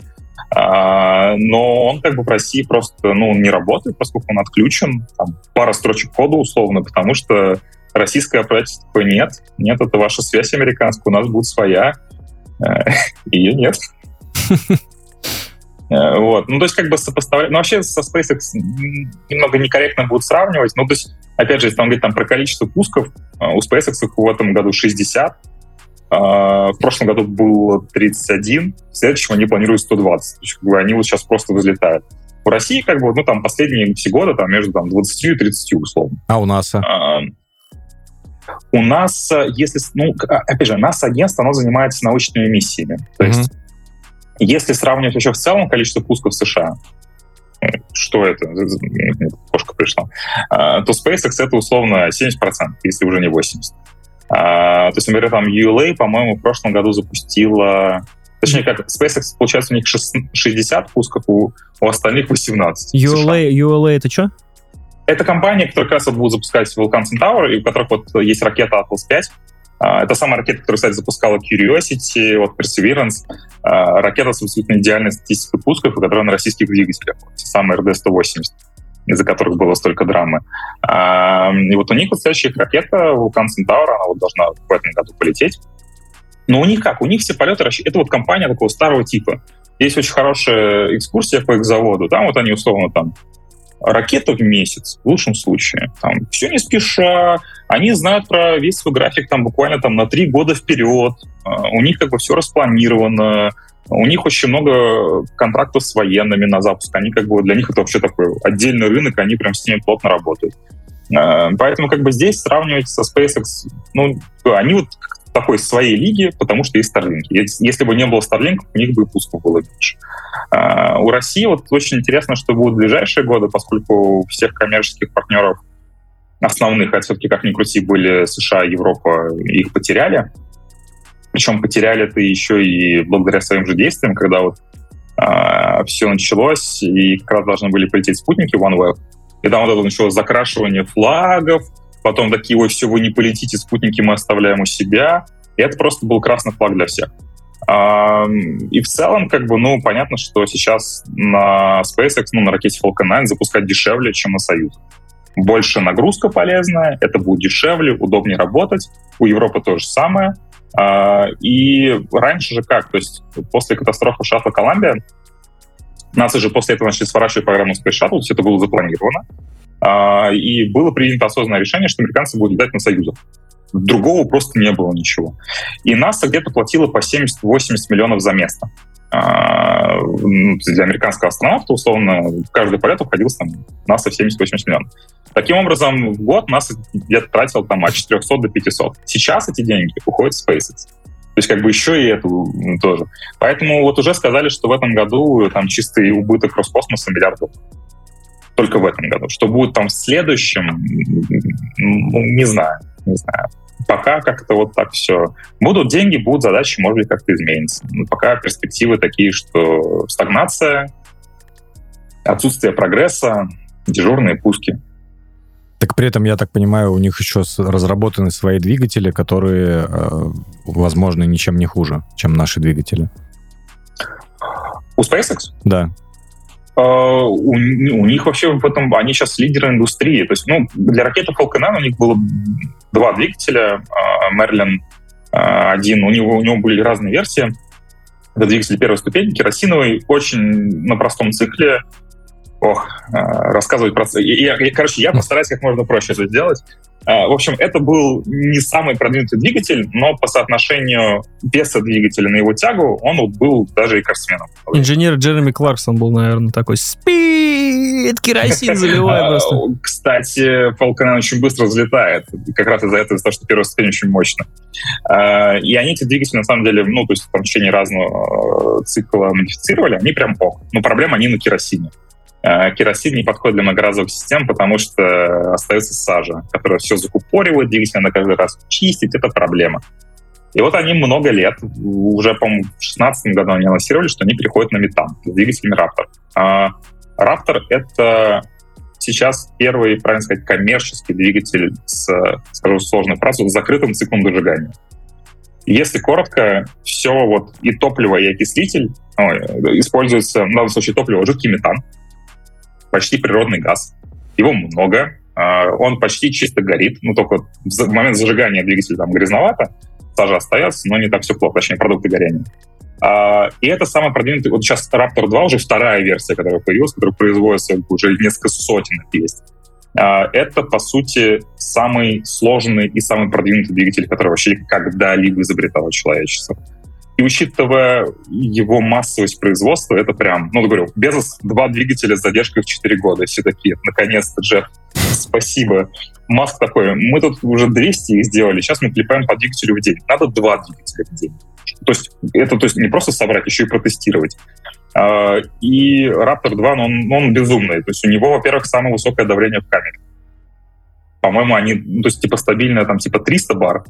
Это, это безумно много в пике там типа 330, он не плавится. А, при этом у него как бы тяга, по-моему, сейчас типа 200, ох, не соврать, 230 тонн вроде бы. А, ну, например, там вот, ну, BE4, который от Безоса, у него чуть попроще цикл, но тоже очень сложный. Там 270 примерно. То есть как бы этот, он, этот двигатель, он меньше, он легче, он суперсложный, он умеет перезапускаться, а, так его еще и делают массово. Ну, то есть как бы вот в этом плане он просто вот, ну, на световые годы вперед от всего того, что есть.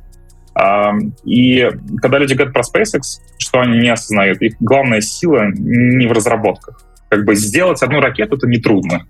А как сделать их тысячу? То есть, например, там, окей, там, вот они сделали, SpaceX такие, мы сделали, условно, 100 ракет Falcon 9, 200 вторых ступеней для нее, мы молодцы, там, за срок, там, 10 лет. Сейчас, как бы, Маск говорит, нам нужно сделать тысячу старшипов. Как? Мы будем делать и оптимизировать линии производства.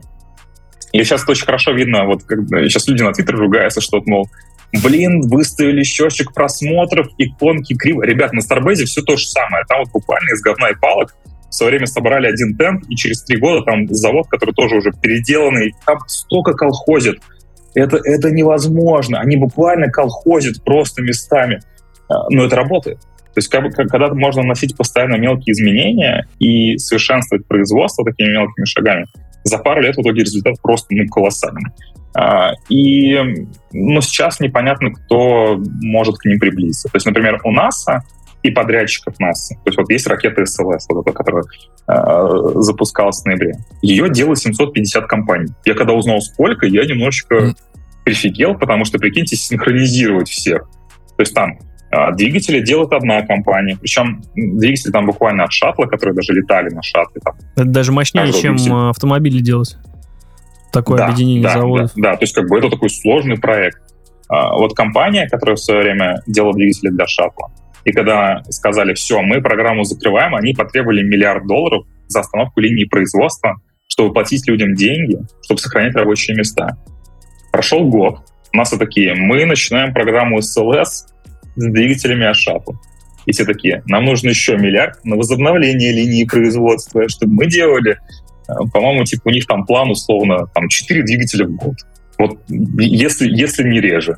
Вот как бы вот такие вот у них вот сроки. Вот так вот все медленно, вот там много, они это все тестируют, они так SpaceX просто где-то там в ангаре, в Техасе, некоторые шутят, там буквально там посреди ничего с кучей реднеков делают по двигателю в день спокойно. Причем как бы, ну, двигатели крутые.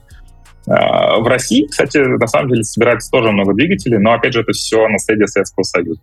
У России, ну, к сожалению, никаких новых разработок не было очень давно в этом направлении. Все вот оно вот старое, чуть сбоку, чуть другая версия, но своего нового пока нет. Просто SpaceX, э, я себе представляю, что они, знаешь, как орки из Warhammer а, они собирают из э, подножного железа, и вера в то, что он полетит, и он летит на этой вере, mm-hmm. все их двигатели. Но мне нравится действительно представлять после твоего рассказа, что э, НАСА или ее там подрядчики какие-то, это прям такая жесткая бюрократическая система. Все очень медленно. Бума... Э, они бы, если бы все было нормально, они бы... Э, у нас бы к месту бы пришло, пришелся филиал. Нам нравится такое обычно. Связь с военными, медленная бюрократическая mm-hmm. система. И в это время SpaceX, я себе представляю, как ты правильно сказал, реднеки, просто рок-н-ролл. Они там просто под Guns N' Roses, под Guns N' Roses, там, знаешь, как этот железный человек собирает свою первую броню, так они клепают свои двигатели. Слушай, ну удивительно. Музыка у них, кстати, на заводе играет, то есть там вот эти все видео, то есть у них там вообще, во-первых, они работают, у них есть три смены, которые работают 24 на 7. То есть как бы это вот только на Starbase. Э, вообще у них получается сейчас, у них есть Starbase, они строят завод во Флориде, помимо того, что у них был Uh, у них uh, тестовый центр в МакГрегоре, uh, тоже в Техасе. Собственно говоря, они, опять же, фишка. Как делать нас? Вот у них вот есть двигатели делает одна компания, потом их везут в одно место, там присобачивают в ступени, потом ступени дособирают в другом месте, потом по реке везут между там тремя штатами на тестовый стенд, чтобы потом отвезти во Флориду. То есть, ну, прикиньте, такая логистика, просто, опять же, для чего? Рабочие места. SpaceX в рамках одного штата. Завод по производству двигателей, тут же, значит, завод по сборке ракеты, и в паре километров ее стартовый стол. То есть как бы оптимизация, она вот такая вот, ну, на глаза. И там, я говорю, там все из говна и палок, если посмотреть. Но люди, как бы, да, обычными там коммерческими инструментами все собирают, и это работает. Внезапно выясняется, что так можно делать. Есть ощущение, что ребята, которые все-таки в гос э, какой-то структуре вращаются, неважно в какой стране, да, то есть они все равно на наследии на каком-то работают, и им приходится, как сказать, ну, считаться с тем, что было. То есть, да, действительно, логистика огромная. А чем, ну, то есть мы же все смеялись над Маском, ха-ха, ха-ха, потом оп, уже и ракета полетела, оп, уже и вернулась обратно, присела. Он просто пришел и сказал, ну, это как, я не знаю, как с айфонами, типа, ребят, ну, ракеты будут летать везде и всегда, я просто модель бизнеса распространяю на них. Что тут, типа, что машину собираешь, что это собираешь, mm-hmm. какая разница, типа того. И показывает в этом, видимо, класс. Это удивительно, что он преуспевает в этом, умудряется еще из этого делать бизнес, умудряется еще вот как раз такими всякими создавать вокруг этого комьюнити, которые как раз могут это все. То есть у нас-то все закрыто, про нас там, наверное, ничего... Да, э, ну, да. редко, наверное, найдешь человека, который бы с таким упоением, как ты рассказывал про российские разработки и прочее, тем не менее, они блин... есть. Они, прости, прости, что перебиваю, просто вот в России же все вот это вот культ секретности, абсолютно вот все надо, то есть ничего, ни, ничего не должно вовне. Там, говорю, буквально, то есть, говорю, есть вещи, которые нельзя показывать, например, есть такая э, пластина инжектора в двигателе, ее нельзя показывать вообще никогда. Ну, Но, на Reddit типа, уже фотки что... есть. они их специально прячут. Есть просто такой закон, Айтар в Америке, который там запрещает условно распространение определенных технологий, потому что их можно использовать для создания баллистических ракет, чтобы Северная Корея и Иран не подсматривали. Все остальное просто вот смотрите, изучайте, нам не жалко.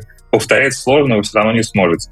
Вот да, а в России как бы на самом деле, ну, если из комьюнити проекта там Буран.ру, как раз мы сегодня Буран вспоминали, есть такой комьюнити сайт большой. Вообще там, там безумные истории, интервью, там все инсайды, это все вот есть вот собрано вот энтузиастами. Ну, как опять же, очень круто. Было бы хорошо, если бы у нас э, в России тоже этому какой-то маркетинг бы придавали, мне кажется. Вот я сейчас нахожусь, в, точнее, я есть в такой ситуации, да, то есть я как бы чуть-чуть что-то знаю, очень сильно интересуюсь, когда начинаю что-то читать. Ну, там, допустим, язык не, не очень хорошо знаю, чтобы там зарубежную литературу или зарубежным сайтом, да, то есть, но оно со временем приходит. Сейчас я уже там э, более, более к этому могу подходить. Плюс там НАСА делают такие, как я уже говорил, да, сайт, где ты можешь просто Солнечную систему там полетать, улететь, э, посмотреть Млечный Путь. Э, у меня ребенок также этим всем интересуется. Вот хочется спросить, как бы, не, не то чтобы у тебя, а в принципе, почему, блин, это все не развивать таким образом, чтобы сейчас, как раз, когда у тебя есть вовлеченность, вовлеченность, ты можешь э, кайфануть от всего этого, все это почитать. Я этим летом был на ВДНХ и зашел в один из э, э Павильонов. Павильонов, да, Павильонов, как они там да. называются, про космос. Там их два. Один, ну, один вытянутый такой, и один, собственно, я был в шоке, я, честно говоря, был вообще в, в шоке. Я вообще не знал, что у нас такое есть. Это охренеть. Почему такого, ну, много где нет. Почему не придаются огласки? Это вообще, туда надо всех просто Баннеры. вести. Там, там, там космос. Так, потому что, может быть, это по той причине, что м, так называемый м, культ космоса, назову его так, прошел у нас в стране. Потому что вот э, твой ребенок в, данном случае, у тебя получилось, что он заинтересовался, ему это интересно. Но сколько я знаю детей, они нахрен никто сейчас не хочет становиться космонавтами. Космонавтами перестали хотеть становиться, наверное, где-то в годах 80-х, это точно. Так в этом и прикол, а что если это можно... космонавт-тиктокер? Вот, вот. Это главное, главное позиционирование, позиционирование. Уже, о, теперь ты завладел моим вниманием. Как раз эта популяризация, она и нужна, к тому, что этот гриф секретности нужно снять людям, нужно понять, что это, ну, доступно, это, ну, понятное дело, наверное, не все нужно показывать, но вот сделать из этого, блин, шоу сделай, не холостяк, а космонавт космонавт, там, выбирать между... Ну, я не знаю, придумай что-нибудь. То есть это же... Маск в этом крут как раз. Он приходит и просто делает какие-то вещи, над которыми все сначала ржут, а потом все как так бы... Это реально звучит, прик... звучит прикольно, там, знаешь, типа, лучший космонавт России, условно. И у тебя реалити-шоу, где 10 там девушек и парней раскручивали бы в центрифуге, кто из них двое... Кто из них под... блеванет? Под... Да. Нет, их все, они проходят все тестирования просто, и потом бы их отправляли уже туда. Да, Айбет и Уилл, кто первый блеванет просто в центрифуге.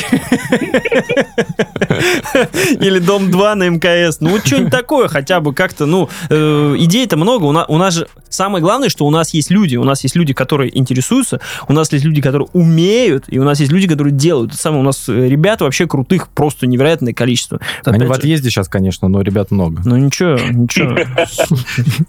Можно откуда угодно это делать. Ну да, у нас да. в современное время. Максимум, на что я вот так из головы своей беру, чего могут, это, значит, фильм снять какой-нибудь патриотический, типа «Время первых», э, что-то там еще. Я их даже не смотрел, никакого-то интереса нет. Не потому что, типа, люблю американский или еще что-то, но, черт возьми, они круто это делают. Я вам говорю, даже вот, ну, давайте честными будем, «Раптор» или «Гонец». Ну, типа, я не против «Гонца», но надо как-то завлечь даже просто названием. Это было бы круто назвать что-нибудь мощно. А, кстати, по поводу названий, а, вот есть перспективный транспортный корабль, точнее, перспективный российский корабль. Он назывался ПТК. Потом еще назвали Федерация. И предполагалось писать по-английски Федерация, вот это вот. Потом такие, ладно, мы изменим название, назовем его Ореол. Mm. Все такие, ладно. Потом начали называть Орленок. Сейчас вроде бы опять Орел. Ну, то есть, как бы вот с неймингом есть... Ну, ты, есть, есть на Ты сейчас это проговорил, и мне кажется, мы все-таки могем в, в аббревиатуры.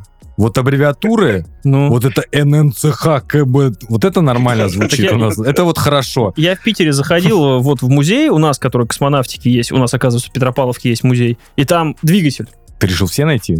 Ну, Все. так, так получилось, что мы хотели с ребенком... Я человек он- простой, он- вижу музей космонавтики. Да, он начал он как бы интересуется космосом, как бы его куда деть? Планетарии, музеи, где об этом что-то могут тебе рассказать. Дальше 100 Приходим- километров вверх и 5 минут вниз. Да, капсула, где Гагарин сидел, и, значит, двигатели.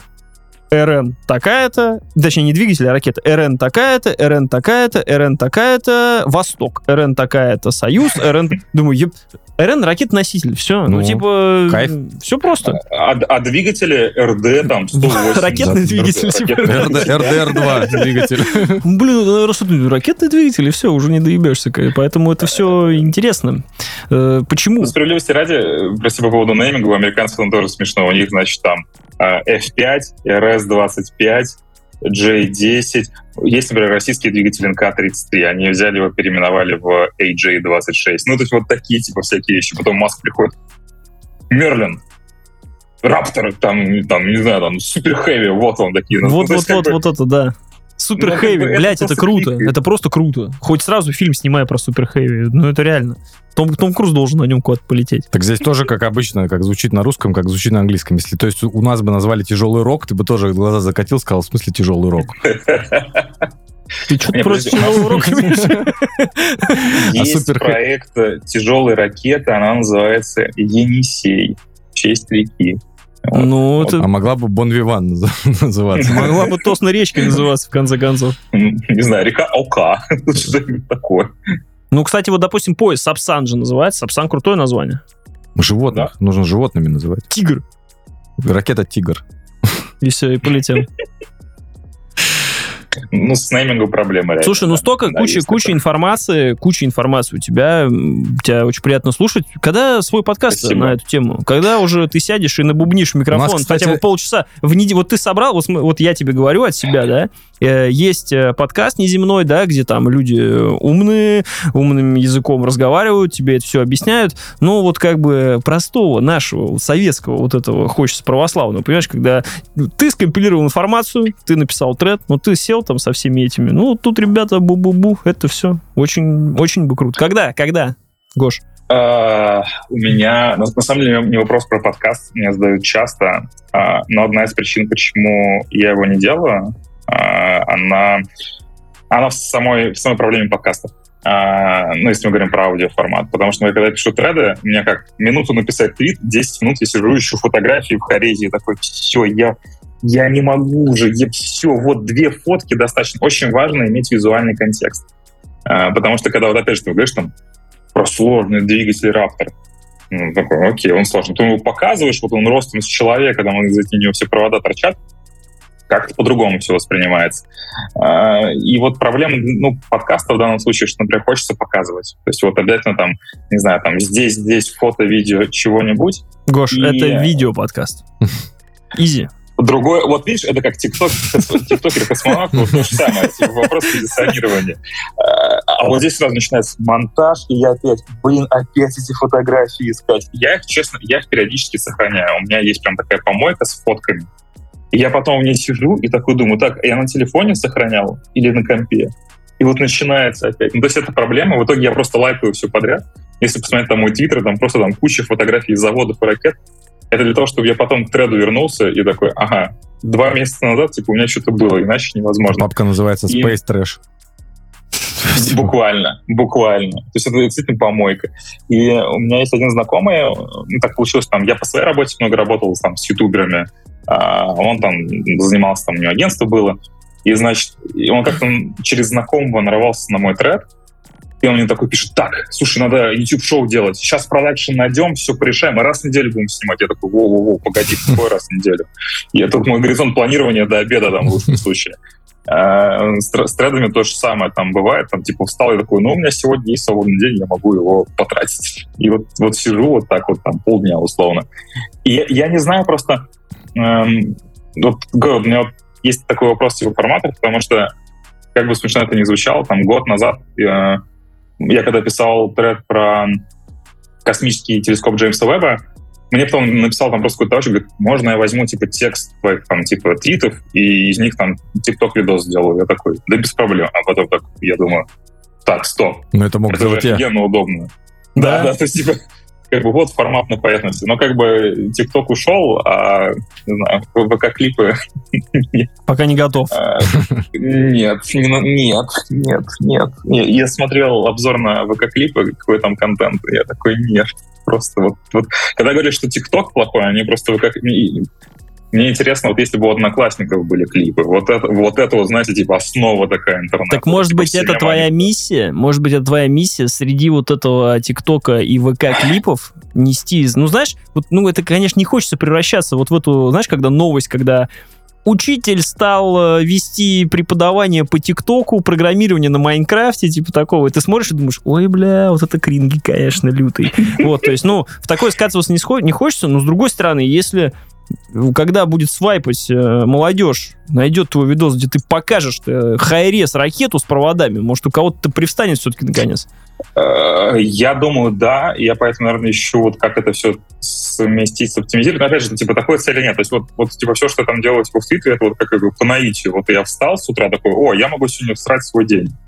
Я этим займусь. То есть меня, например, не так давно примерно появилось понимание, какие темы я мог бы там, типа, написать в следующем году. Это там, условно, есть там четыре. На этом мой горизонт планирования заканчивается. С контентом, ну, из-за того, что я работал с людьми, которые работают с контентом, и я знаю, наверняка у вас тоже такая проблема, такие, блин, кого позвать, про что мы будем разговаривать. То есть, как бы, это всегда вот такая тоже своеобразная гонка. И ты очень правильно заметил, что есть там, типа, ребята, которые увидят фотку и такие скажут, типа, классно. Для меня, как бы, определенная возможность есть очень простым языком, возможно, объяснять какие-то достаточно сложные вещи. Например, вот мы сегодня там про Раптор говорили, можно, я говорю, там, можно цикл обсуждать, там вообще там безумный просто абсолютно там процесс типа старта этого двигателя. Я не буду про это рассказывать, я вам скажу, что там настолько высокое давление в турбине, что один пузырек просто эту турбину может расхерачить. И вы такие, типа, прикольно, типа класс. И какой-то такой типа интересный факт. А, но это все надо собирать и, опять же, типа, думать по поводу форматов, но посмотрим. Сейчас, а, опять же, как бы вот треды, они, типа, заходят. Я сегодня, кстати, перед подкастом в первую очередь решил посмотреть, типа, статистику. А, и я что-то такое думаю. Оказывается, у Твиттера есть дашборд. Я его, честно говоря, никогда не видел. Я когда работал с Твиттером, у нас там была там туза определенно, не суть. Я смотрю там, типа, там, когда я пишу, там по 2 миллиона просмотров в месяц. Я такой, типа... Ну, там у поста, да, сколько... можно смотреть, там, сколько кликнули, сколько заинтересованы, сколько перешли, там все это есть. Да, да, и, и есть прям, типа, дашборд, оказывается, со статистикой. А, и я такой, прикольно, что мне с этим делать? Ну, то есть э, нету какого-то, скажем так, стратегического плана. Но делать, что хочется, из-за того, что, вот опять же, я вижу заинтересованность людей. Ну, то есть, опять же, там, вы меня там позвали, и я не знаю, почему удивились, почему я согласился. Ну, то есть, мне кажется, наоборот, как бы всегда прикольно что-то тоже попробовать. Э, тем более, э, Паш, ты когда написал, а я там типичный Глахорн слушал, я такой, вау, ничего себе, там типа Blast from the Past, это вообще когда последний раз было? Ну да, Слава, третий наш ведущий, респект тебе огромный выражал, как раз потому что э, с твоего, ну я не знаю, с вашего, с твоего подкаста «Типичный Голохорн» как раз и началось наше следование, то есть это сначала типичный Голохорн, так как мы все фанаты Destiny первый, да, э, ушли после этого, улетели уже там отвратительно. да, ушли, ушли в отвратительные мужики. Ну и дальше пошел уже подкастинг, и как бы вот мы здесь сидим, бубним в микро. А, поэтому, ну, все начинается с малого. Ты тоже не писал треды про космос, просто в какой-то момент бах, и ты начал это делать, да. это уже стало, да. это стало кому-то нужным, поэтому я думаю, то, что ты найдешь свой формат, и если хочешь, мы можем собираться раз в три месяца э, в, на, в нашей студии и бубнить да, новости, да. новости, чего угодно просто, если тебе будет интересно. Я думаю, у нас э, поводов будет много, такой, на самом деле, следующий большой повод, это, конечно, будет э, орбитальный пуск Starship и Super Heavy. Это, на самом деле, ну, это будет вообще типа событие, потому что, блин, самая мощная ракета в истории, абсолютно безумная, она самая большая. Если она рванет на старте, Во. это будет как маленький ядерный взрыв. Это тоже можно обсудить. Это всегда ты смотришь и думаешь, бля, ёбнет или не ёбнет? Вот каждый раз. Представляешь, они как потеют, там стоят такие. Вообще, очень страшно. Э, на самом деле, самый мощный неядерный взрыв был как раз из ракеты за советской. Я не помню, как она называлась это было очень давно, она взорвалась на старте. С тех пор как раз поменяли эту процедуру, что если ракету заправляют, всех уводят, не надо там стоять. Э, Там же ее просто поджигают, типа в- топ- топливо просто вылетает. Ну, там есть, я у тебя даже дочитал, э, несколько, по-моему, способов разных есть, но один из основных просто топливо хуярит вниз, и там кто-то Да. спичечку, по- ну, выезжает спичечки, потом бах, все, погнали. Союз- Дрон, дрон Союз едет со спичкой там. такой, рука со, со спичкой. Для меня, кстати, это было большим удивлением, что они реально ставили такие просто деревянные большие спички, типа, в каждый двигатель, там, типа, чтобы зажечь. И как бы эта процедура не менялась, типа, 60 лет. Я просто представил, что папа, как Паша реально сказал, что у, дрон- у дрона две руки, он Такой- в одной коробок, он ре- он реально чиркает, Спичку эту дрочит, да, потом а потом второй подъезжает и прикры- прикрывает руки вверх. Подержи, подержи его, подержи. Да. Слушай, не, ну это на самом деле интересно. В принципе, э, с тебя снимается нагрузка по монтажу, а для нас это очень А на, интересно. на тебя она ложится. Ложится, да-да-да, типа, спасибо. Не, ну просто, блин, это все очень... И э, как бы не то чтобы закругляясь с этим, да, то есть... э, Мы ты- ты- закругляемся, я думал, мы, типа, 6 часов будем про это всё Не, ну разговаривать. 6 часов мы можем, нас на орбите в мати- такая. Да-да-да, у меня была шутка, то, что все, сидим, сидим на орбите, как раз собрались на орбите втроем. Выбирай, саб-класс, кем пойдешь, кем пойдешь. Вот.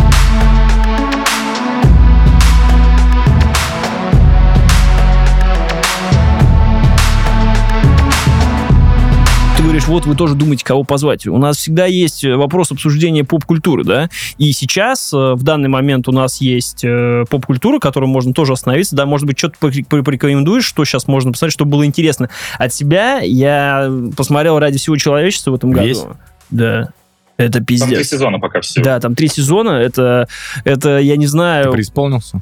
Это вообще невероятно, потому что его нигде, я нигде о нем не слышал, ничего нигде не видел, и просто в какой-то момент Да. ты находишь его на Apple TV, просто врубаешь, и там такое, Сереж, там такое, там Игра престолов, блядь, настоящий детектив и все, что все, что хочешь. Вообще просто. Я, я в У меня шоке. была точно такая же реакция. Вот, я Э, готов о нем отдельно рассказывать, поэтому, ну, то есть, А вот, давай. может быть, от, тебя- от тебя что-то еще есть, я не знаю, вот, ну, Андор, наверное, Звездные войны, вот это все. Очень, очень зашло. Но Мне хочется пог- поговорить про For All Mankind. У меня с ним точно такая же история. Оказывается, когда ну, Apple, я помню, анонсили свой сервис, они показывали трейлер. У меня вообще просто ноль реакции это вызвало, несмотря на концепт. Э, Оказывается, сериал вышел, я все еще про него не слышал, его никто не обсуждал из моих друзей. И потом, абсолютно случайно, я решил посмотреть, что э, Рональд Мур делал, который создатель перезапуска Battlestar Galactica. Я что-то просто зашел на его страницу на и смотрю, типа, For All Mankind. Я такой, что, это что вообще? Врубаю трейлер, я понимаю, что это трейлер того сериала, который я видел, который я уже вообще не помню. И вообще он вышел. И я такой, ну, 12 ночи, самое время начать смотреть. И я провалился просто там, типа, до 5 утра. Я такой, ничего себе. Так это, оказывается, такое-то сняли. Блин, причем первый сезон очень хорошо сделан. Не все хорошо, но большая часть. И, и я потом просто залпом досмотрел его. Мне очень понравилось. Как раз вот было перед выходом второго. И я помню, второй уже прям ждал. И он был еще круче. И я такой, вау. Да, вот ставочки это вот повышаются. Просто из ниоткуда. Да, на секунду здесь остановимся, немножко расскажем, да, про э, For, For All Mankind, о чем сериал, о космической гонке, которую в, э, на Луну, которую выиграла Советский Союз. И с первой серии начинается с того, что э, американцы очень сильно расстраиваются, потому что видят, как э, на Луне выходит первый э, советский космонавт, а не астронавт, собственно, американский. С этого начинается весь замес. В рыжем скафандре. Э, нет, ну он в светлом скафандре, но Он там как бы- желтоватый на самом деле. Он, там, они он так такой сделаны, прям видно советские, такие чуть выцветшие, Да, такого, знаешь, вот да, да, как... да, э, да, да. И он выходит, и уже не э, маленький шаг для человека и большой для человечества, а ради всей там ленинской, марксистской, вот это вот все, это такой, ё, вот это да. И американцы все такие, не знаю по-русски, ничего такие сидят, курят. В баре. Мы, мы в дерьме.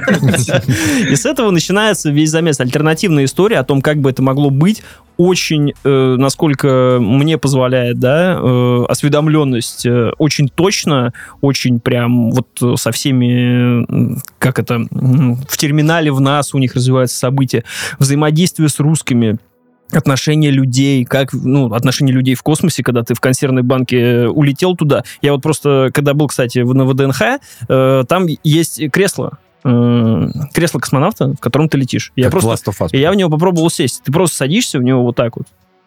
Да, в стоишь, ты сидишь вот так. И все, блядь. Да. Я такой думаю, ёб твою мать. Вот, ну, когда тебе же говорят, я же хочу стать космонавтом, ну, ты сядь один раз сначала туда, а потом тебя пусть пересбросят хотя бы разок хочешь, ты теперь нет. Это просто кошмар. Там все, там все вот, вот так вот. И вот это все показывается. Плюс очень крутая графика. э, прям, ну, я не знаю, Apple туда каких-то невероятные деньги влил. Музыка такая, как объяснить-то, э, э, по времени очень, очень интересно подано. И, в принципе, сюжет. Ну, то есть, э, неожиданные повороты, все как мы любим, Сереж. А это оригинальное произведение или были какая-то книга до этого? Да, да, это оригинальное произведение. У них просто была такая идея, типа, давайте мы изменим одно событие в истории и посмотрим, типа, как оно на все повлияло. Я слушал просто, э, как раз там после просмотра последнего сезона, типа, решил послушать подкаст, оказывается, на Apple подкаст есть прям подкаст от сериала, У них где там сценаристы. после каждой серии есть, типа, доп. материалы с актерами из этой серии, когда они объясняют вот все там прям нюансы. секрет- да. секретный проект, прям как любят. э, Да, да, да. И про него Космонавтики. кто знает. Вот, ну, у меня буквально там типа три человека, наверное, кто его смотрит. И когда вот выходил как раз на второй сезон, третий, мы там после каждой серии прям списывались. Там. Он как бы такой очень остросюжетный. И вот они, условно, там создатели говорили, мы хотели типа изменить одно событие и посмотреть, типа, как это вот повлияло, и, и оказывается, там, типа, ну, в их представлении мир там мог быть лучше. Там как бы развитие технологий ускорилось, потому что типа гонка осталась, там все конкурируют а, все ругаются. Там, конечно, очень много от себя, но типа, что они клево делают, они вписывают первых двух сезонах а, реальных людей, персонажей в очень такие интересные ситуации. И вообще, типа, события, которые так или иначе тоже происходили, как-то вот они так это все сплетают очень грамотно. То есть первые два сезона прям классные. Там, на самом деле, очень много отсылок и деталей именно для задротов. А, Меня попросили написать про этот тред несколько человек, и я такой, это будет единственный тред, к которому я буду готовиться. Я сел пересматривать сериал и делаю скрины, что вот эти типа всякие отсылки. И в итоге их накопилось так много, что, наверное, я буду делать по каждому сезону типа отдельно. У меня будут очень большие по первому, по второму супер маленькие по третьему, потому что это говно. Э, Я, кстати, могу прям объяснить, почему третий сезон очень плохой, именно вот с технической точки зрения. Ну ладно, не суть. А, именно с техники, А. да? То есть тебя задело? Ну, это как доктора доктор Вот. Хаус смотрят, что ли? Такие, ну, такого не будет. Э, Ну, типа, третий сезон он прям сильно хуже по качеству. Там, во-первых, деталей меньше.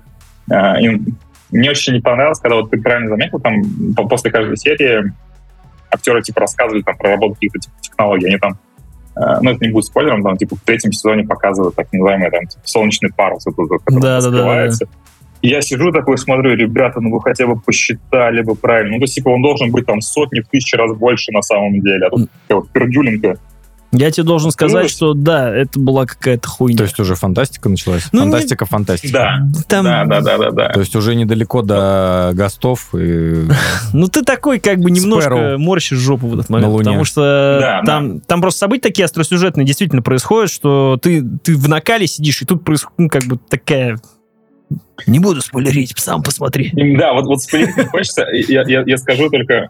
Ну, то есть для меня сериал портит ровно один персонаж. Черный Э, Оксимирон? И, Кстати, он довольно смешно выглядел. Нет, я про любителя женщин постарше. Вот эта вот вся линия. Бля, да. Вот, вот Это я- гендрофилия, я не знаю, гендрофилия типа, это, конечно... сериал, они такие, так, нам нужен персонаж, который будет ебаться с женой одного героя. И мы вокруг этого будем выстраивать сюжетную линию. Я, я не знаю, зачем они это И сделали потом он еще будет сезоне. грустить на Ну, эту типа, тему. Это было типа ружье, которое долго заряжалось. Э, Сереж сейчас такой сидит, такой, вы про чего? ружье, которое долго зар- заряжалось, это, видимо, ее муж. Она решила съехать на другого. Слушай, но э, вот должен сказать, э, с другой стороны, с другой стороны, там добавлено немножко Netflix, скажем так, да, то есть, ну, вот эти все ЛГБТ и прочее, но оно там сделано, ну, Дозировано. вокруг этого построена офигенная драма, и это очень классно подано, то есть это, ну, ты действительно за это переживаешь. А вот с гендрофилией, конечно, блядь, Геронтофилий. гент- геронтофилия, гендрофилия, э, конечно, вышел какой-то промах, не очень. О, но ты- тем не менее, это все очень классно всплетено, есть драма на этот счет, э, за которую ты переживаешь, и тебе прям интересно это смотреть. То есть все, что связано с событиями ЛГБТ, да, там, то есть, э, ну, ты должен понимать, 60-е годы, среди них есть тоже люди, которые любят других людей, и на эту тему развивается событие, потому что они не могут по этому поводу говорить. А они еще и космонавты, а они еще и в космосе, ну, как бы, сам понимаешь. Мгм. Вот, но вот э, с э, тем, кто любит э, по старым людям, конечно, Сериал придется по вкусу, я так понимаю. Э, Справедливости ради, кстати, вот эта вот тема, она в сериале вшита достаточно хорошо. Ну, то есть, как бы они это сделали грамотно, с акцентом эпохи. Ну, то есть, Netflix, например, ну, ладно, мы не будем комментировать, что делает Netflix, все это как бы и так знают. Там хотя бы они как это плели это аккуратно. У этого есть как бы, определенные последствия и как бы есть определенная мотивация. к этому нашли Но подход. Зачем, персонаж, который любит мамку ебать, я не понимаю. Он один сезон там есть, окей, но зачем еще один сезон он там? Просто зачем? Я не понимаю. Он очень я хочет думал, ебать окей. мамку. У него это цель, он, Ну, типа, он, он поэтому до Луны летит, типа, Блять, ну, а вот вообще да. чтобы вы- выйти на орбиту мамки. Да, чтобы стать ее спутником, блядь. пристыковаться.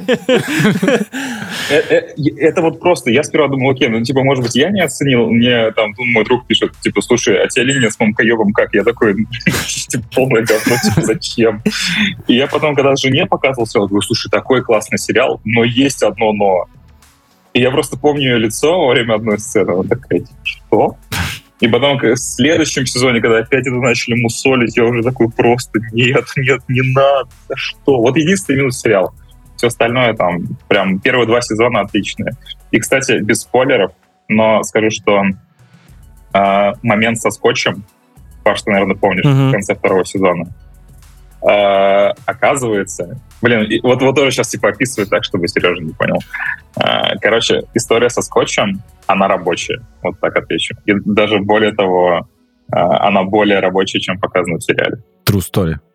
Ну, я бы так полагаю, со скотчем, наверное, они костюм могли свой заделать. Что-то залепили, да? Или что-нибудь в этом роде. да. Рот кому-то. Не-не-не, там, Сереж, блядь, я, я не знаю, как тебе объяснить, так, чтобы посмотреть, это нужно смотреть, это круто. Э, э, момент со скотчем, это вообще пиздец. Рыдали все. Да, да, да. И, честно говоря, прям так ну, я, я когда смотрел, он не вызвал у меня как раз вот э, какого-то несостыковки логичной, потому что мне показалось, это, это как раз э, вот то, что должно было произойти. Вот, ну, у меня вот ощущение как раз такое. Только мне кажется, все, сейчас уйдем, я точно, точно, короче, заспойлерим. Поэтому всем смотреть, вот. Андор еще вышел, ты смотрел? Конечно, я прям... Все что-то пищат, а мы, не, а мы не смотрели еще. У меня это как это, это на Новый год, знаешь, я вот... э, О, вот у меня сейчас один друг тоже оставил себе на Новый год. Я ему завидую немного, поскольку он... мы прям ждали каждую серию. Причем, опять же, как-то у сериала была какая-то очень отстойная реклама. Ну, как-то типа... Ну, это как со «Изгоем реклама. один», то же самое. Никто не ждал, а Да, он... да, да, да, да, да, да. Да, ну, то есть, как было понятно, окей, типа, что-то будет хорошее, типа, окей. Я помню, мы посмотрели первые три серии, и я такой, блин, классно. И потом он с каждой серии только лучше и лучше, и ты в итоге... Я, я ждал каждую неделю. Вообще, у меня такого давно не было, чтобы я именно какой-то сериал, вот прям вот, типа, он гоунгом смотрел, и прям вот, типа, ждал прям с утра. Даже получилось, как это, знаете, такой термин Netflix cheating, когда внутри отношений один человек без другого, типа, вы что-то начинаете, начинаете смотреть, и другой человек потом, типа, втихаря продолжает. Вот я так с женой тоже сделал. Это называется. Netflix читинг? Да. Блядь, моя жена постоянно так делает, она так больницу Никербокер без меня посмотрела. Когда мы это делать, я такой, типа, чё? Типа, ты вообще зачем? Она в итоге так посмотрела э, House of the Dragon, и я такой, нет, я не буду смотреть, типа, все, ты испортила, типа, что, я один теперь буду. Вот. И в итоге я Андер некоторые серии смотрел по два раза, оно того стоило, прям, прям огонь, очень круто. Андер, он прям такой, вот он, он очень хорошо написан, очень хорошо сыгран, и эм, не знаю, вот, типа первое произведение по Звездным войнам, именно вот, ну, в плане сериала или фильм, который э, ты чувствуешь, что вот он как-то повзрослел с тобой. Я знаю, что сейчас все, все говорят, он типа, он супер темный, он, нет, он просто, он, он зрелый. Вот как бы он, это, то есть никакое там типа супер взрослое не знаю, творение, он просто зрелый. И в этом его большой плюс. А ты его себе Так что ставил Новый год- именно на выходные? Ну, в смысле, на праздники. Просто Ну, что-то как-то я привык, что «Звездные войны», они как бы новогодние. Ну, для- у меня, Вот. типа. Ну да. Не, не этот случай. Вот, Вообще. но этот, судя по тому, как э, я в Твиттере смотрел, люди описывали, там драма какая-то тоже все, вот это, э, как сейчас все через боль там у людей, то есть, и, и я отложил на Новый год не потому, что он там принесет мне... Блин, мне просто показалось то, что это будет то время, когда я его заценю, и будет прям Я шикарно. просто в себе вот чувствую, что почему-то э, новых Звездных войн пока мне не, не хочется. хочется. Вообще как-то не хочется. Вот то же самое. Вот, вот, вот точно такое же ощущение. Особенно вот мы посмотрели Киноби, и я такой... А перед ним же был Киноби, точно, точно. как? Типа он, он, он прям, он плохой на самом деле. То есть я себя убеждал, что он не такой плохой. Я потом посмотрел и такой... Нет. И в итоге и с Андером а, вот а, было ноль ожиданий. И это вот вот типа лучшее, что было сделано. Сейчас меня, конечно, засрут, некоторые скажу. Лучшее, что было после восьмого эпизода. Мгм. Мне восьмой эпизод нравится. и, э, Ну, ладно, он мне не так нравится, как не хотелось бы. А что Но- если Киноби сняли специально говном, чтобы после этого Андор стал Это величием? был специальный план у них. Че ж тогда рекламы не было Андора? После, если бы Киноби вышел после, я не знаю, как это можно было бы смотреть. Он, вот, типа, Киноби, вот это вот прям плохо, вот это вот прям... э, Вы, вы смотрели? Не-не-не. Но это было настолько плохо, что я даже поверил всем отзывам, я даже не стал. Вот, да. Типа, мо- можно посмотреть битву на Ютубе, вы себе сэкономили там, типа, сколько, 6 часов жизни, все. А вот а Андер, он, типа, он просто... Там, там нету драмы-драмы. То есть в этом его большой плюс. Там вот есть... Во-первых, там фантастический Энди Серкис. Вот, вот он ну а где он не фантастический? Вот там он прям, я не знаю. ну, А он там актер или, жа, он или жабоид какой-то очередной? Актер, жабоидов мало. Это, кстати, за, что сериал критиковали, мол, на самом деле они просто типа все на фоне. А, Но их там Они такие, где мои любимые яйцебороды с планеты? Блин, люди в черном вот, вот тоже вот нуждаются в нормальной перезапуске. С Канни там нет какой-то драмы, он очень аккуратный, все актё- там актеры играют. То есть, опять же, отличие, как э, в «Звездных войнах», все актеры как в театре. Вот это вот Мгм. реплики, пассажи, стойки. В Андере все такие. Причем это, Андер — это первые «Звездные войны», где сказали слово «дерьмо». Э, Мне это было открытием, что, О, это в «Звездных 18 войнах- плюс, все. да, да, да, да. А там как бы нет. То есть как бы там что?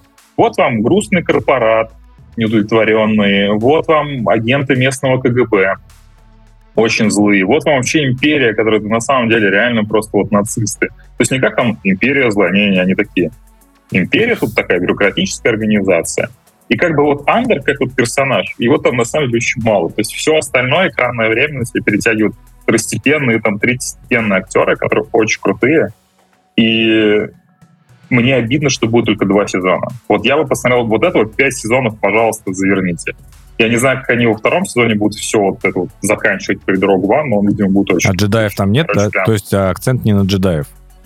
Джедаев нет. Не-не-не, вот, Слава знаешь, это как... Как, блин, я, я пытаюсь найти аналогию.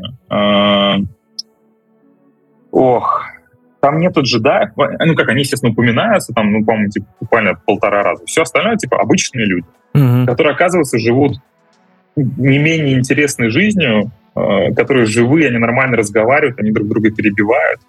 Э, Если, а если как бы там вот речи есть, эти речи, они прям такие, ох, вот это хорошо было написано. То есть не как там, типа, сила, не-не-не, там, там про судьбу, там вот про собственную рефлексию, про боль, про страдания. Вот это там есть. Поэтому прям рекомендую. То, что- Андер вот То, что делает. все раньше в фильмах отходило на второй план, да, то есть мы сами себе воображали вселенную, то здесь как Да, раз нам показали, да. как она живет, а эти, знаешь, там два ситха э, с этим. Так оно и не, отх- не отходило на второй план, этого и не было. То- Это вы, было, возможно, где-нибудь в играх, в том же там Игры какой-нибудь мульти- Knight of Old Re- Republic, там а, Да, можно, да, да, было который- встре- можно было встретить. А ну, Который- основ- основные «Звездные войны» — это действительно, знаете, такие э, былины про богатырей, типа, со световыми мечами, Да-да-да-да. которые шуруются возле одного рынка на пустынной планете. Пустынная планета есть в Андоре, кстати. Татуинчик? Э, Там есть пляж. Там есть планета пляж. Вот если так можно выразиться. Причем там еще играет в этот момент очень необычная музыка. Ты как бы такой, блин, ребята, оказывается, это можно делать по-другому и нормально выходит. Потому что это нормальная тема. Там, на самом деле, э, ну, то есть как бы там есть планета с кирпичами, планета, город, ну, Карусант, э, есть тюрьма, про которую уже просто все, наверное, видели. Э, ну, это не будет спойлером. И есть, ну, планета пляж, я ее упоминал, и планета с кирпичами, опять, да. А, еще, еще есть лес. Большое отличие, кстати, вот то, что, как, например, там Мандал, Мандалор снимает, вот он волим, что прям вот эту графен на тебя тек. А там они такие, вот, реально лес, реальные поля, тут баранье говно рядом, мы в нем испачкаемся, ну, все нормально. То есть как бы вот он, вот он такой, он как-то он приземленный, Живой. более зрелый, поэтому. Да, да. Что не ожидаешь от «Звездных войн», по правде. Ну, это как раз план. План на новогодние каникулы. Туда еще нужно впихнуть Рика и Морти, последний сезон. Хвалят. Что-то... Ну что уже? Ну уже тяжело. Уже не хватит сил на Рик Нет, и Морти? идет просто Рик и Морти, уже что-то как-то я с метой, переметой уже что-то объелся, честно говоря, тяжеловато. Я прям сижу иногда и думаю, блядь, типа, ну куда? Какое-то событие, что я пропустил?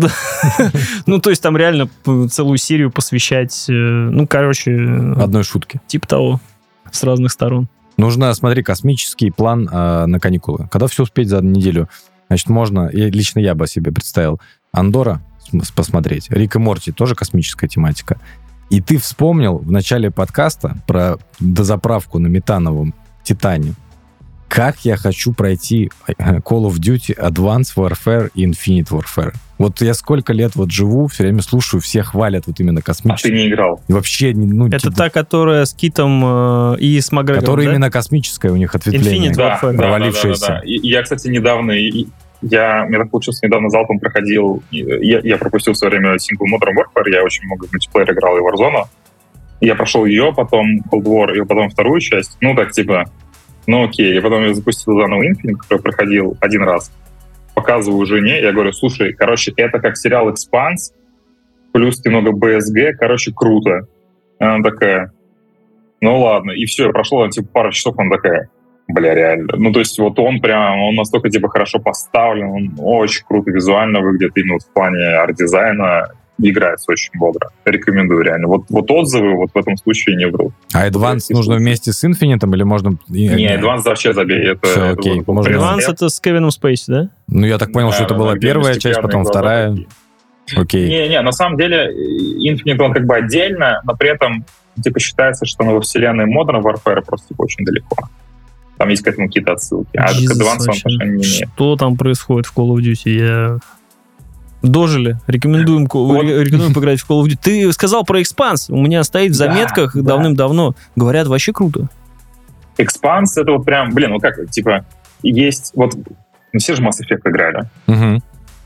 Вот представьте себе, что, значит, есть два чувака, которые, значит, пишут книги. Они такие, типа, мы хотим, типа, свой Mass Effect, мы напишем кучу книг, только он будет про политику, там, типа, ну, как бы есть инопланетяне, но как бы их нет, и все про политику. Вот, вот как типа все друг с другом типа срутся. Есть, значит, там просто охеревшие земляне, которые такие, мы теперь, значит, United Nations.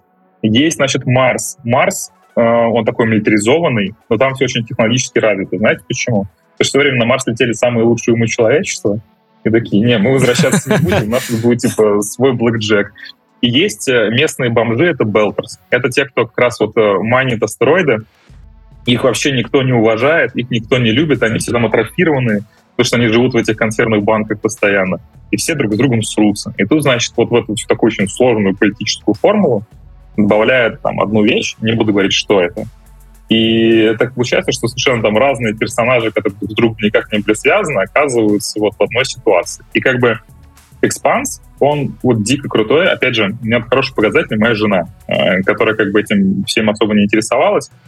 Я помню, на экспанс наяривал, и как раз там говорю, слушай, есть сериал, я тебе покажу. Но если не зайдет, ничего страшного. Типа, я все пойму. Ну, то, что он, он, он прям такой масс-эффект, на самом деле, немного. Мы начали смотреть, и все, вот мы залпом, типа, все, все сезоны, она, мы, мы досмотрели, такая, все, я иду читать книги. Ну, то есть он, экспанс, он прям, он крутой. Он, во-первых, ребята, это первый сериал, вообще первое произведение визуальное, в котором додумались гравитацию искусственно нельзя сделать, а корабли, они постоянно ускоряются. Давайте мы корабли будем делать не горизонтальные, а как бы башенки вертикальные, чтобы когда корабль ускорялся, инерция как бы как раз была типа той самой гравитации, то, что как бы, тебя же будут придавливать к полу. Ну, к стене, Поэтому, типа, как бы, там придавливать будет. А? Ну, если ты ускоряешь, к стене будет придавливать, правильно? Ну, там, да, да, не к стене, а к полу, потому что корабли все перевернуты. Казалось бы, такая типа простая деталь, но как бы это, то есть во вселенной типа вписано, то есть у них как бы есть не то, что они там все время... Там очень логично. Половину времени ускоряемся, половину времени тормозим. Поэтому как бы там есть типа ну, инерция в данном Мгм. случае. Э, Как бы есть эти разные фракции, которые там, там прям политика такая, прям вот, такая, знаете, такая вот подковырная, все друг друга ненавидят, все пытаются подставить и при этом типа существовать. И очень как бы крутые персонажи. Э, Там есть один такой герой Эймос. Он такой, он, молчаливый, но типа он дерьмо всякое делает. И он сперва типа, кажется типа просто таким типа не знаю, солдафоном, который... Но потом он, он так прям многослойно раскрывается, и после этого становится своим любимым персонажем, потому что он как бы... Ну, он крутой чувак, который мало разговаривает, у него свои там, типа, принципы, там, и остальные там с какими-то абсолютно там, безумными там, судьбами, судьбами. Ну, то есть вот «Экспанс» прям рекомендую. При этом э, такой м, спойлер. Я помню, когда смотрел, слышу голос знакомый. Блин, ну очень такой специфический, не могу понять. И тут я вспоминаю, что этот голос очень похож на тот, который я слышал в Deus Ex, ну, в последних двух. И я понимаю, что Мгм. это актер, который озвучивал э, Адама Дженса. И он там, типа, просто, типа, рандомно появляется. Я такой, типа, блин, круто, вот это отсылка. То есть, типа, ну, как бы, абсолютно, как бы, такой рандом. Ну, то есть, обязательно посмотрите. И самое главное, что сериал делали люди, которые писали книги. У них там тоже, там, типа, тяжелая судьба там с продюсерами. У них, типа, супер, оказывается, дружная команда. Там тоже есть там подкаст от актеров, которые там, типа, все это обсуждают, друг у друга интервью берут. Ну, то есть, прям с душой, с любовью сделано. Удивительно, Вот что он как-то тоже не распиаренный. Что-то космос никто, блин, не пиарит. Всем, всем драконов давай, да, блин, с средневековья там Не, фэнтези задолбало уже, если честно. Да вообще просто. Да. Вы House of Dragon нормально посмотрели? Я... Ну как, посмотрели-то нормально, то есть мне... Я просто фа- фанатею от «Игры престолов», мне очень нравится. Я посмотрел мне- первую и сказал, класс. Все, пока, Мне очень пока. зашло. Ну, блядь, этот родильный дом, там просто все серии. Я уже просто сидел, думаю, еб, сколько можно вообще. Сколько рожать можно? Ну, я народу с женой, конечно, не ходил, но мне кажется, посмотрев Ну, этот сериал, хва- хватило. мне хватило.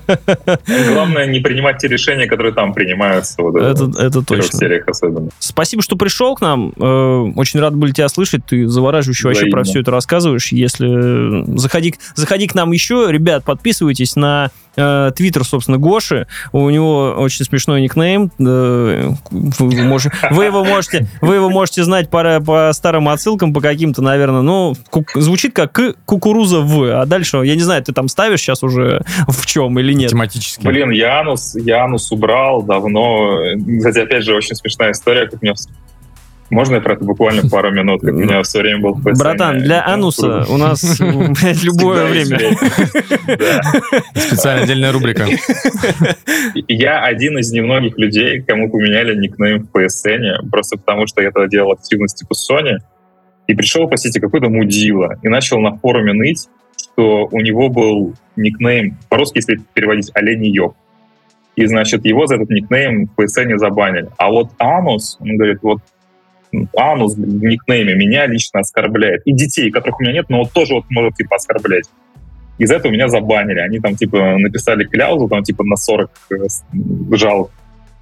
И в итоге там потом три международных офиса выясняли, как решить проблему с Анусом. Я бы посмотрел отдельный сериал про это. Просто сезон- сериала, как три офиса Чтобы, его Соркин еще написал. Да, вообще отлично. Я бы просто... Охереть, я хочу этот сериал. Потому что реально анус, как бы, это просто, ну, это, эм, как бы, сказать, это физиологическое, биологическое название, как бы... Это термин, это, Да. это орган. И вообще, типа, Если типа, была кукуруза в очке, ну, было бы... Можно до чего докопаться. А здесь как бы... Э, Я просто... Это, как- не анус, это, это, простите, это если там A, э, HYC, это Atlantic Э, Hawaiian Yacht Да, Club. Я эх, эхуси. быть, И типа- вообще-то не кукуруза, а KYKYP. Да, да, PY. 3AB AHYC. Вот так адвокат, который от- так э, защитой говорил. Ну, слушай, это уже как бы легендарная херня с этим ником, как бы, я не знаю, еще смешно-то тоже было, э, жена спрашивает, как бы, «А вы с гостем записываете? Я говорю, да, а кто? Я говорю, ну, как, как вот тебя представить? Я говорю, с кукурузой в анусе. Она такая, блядь, ну, понятно, как, как обычно. Тоси-боси Так, в анусе, блядь. так- Вы только поэтому, видимо, ищете, знаешь, типа в Твиттере забейте, как бы. Не, она говорит, так с гостем же. А, а это, а- а обычный выпуск, что ли, записываете?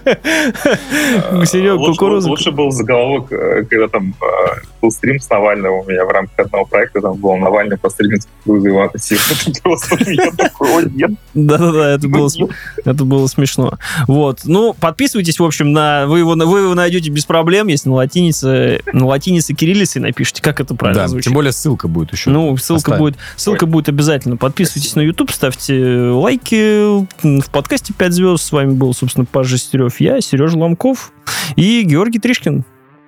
Да, да, ребят, вам большое спасибо за приглашение. Я специально ничего не смотрел. Ты мне так и сказал, у нас типа трэш угар, типа, все, все, все нормально будет. Я такой, окей, вообще без проблем.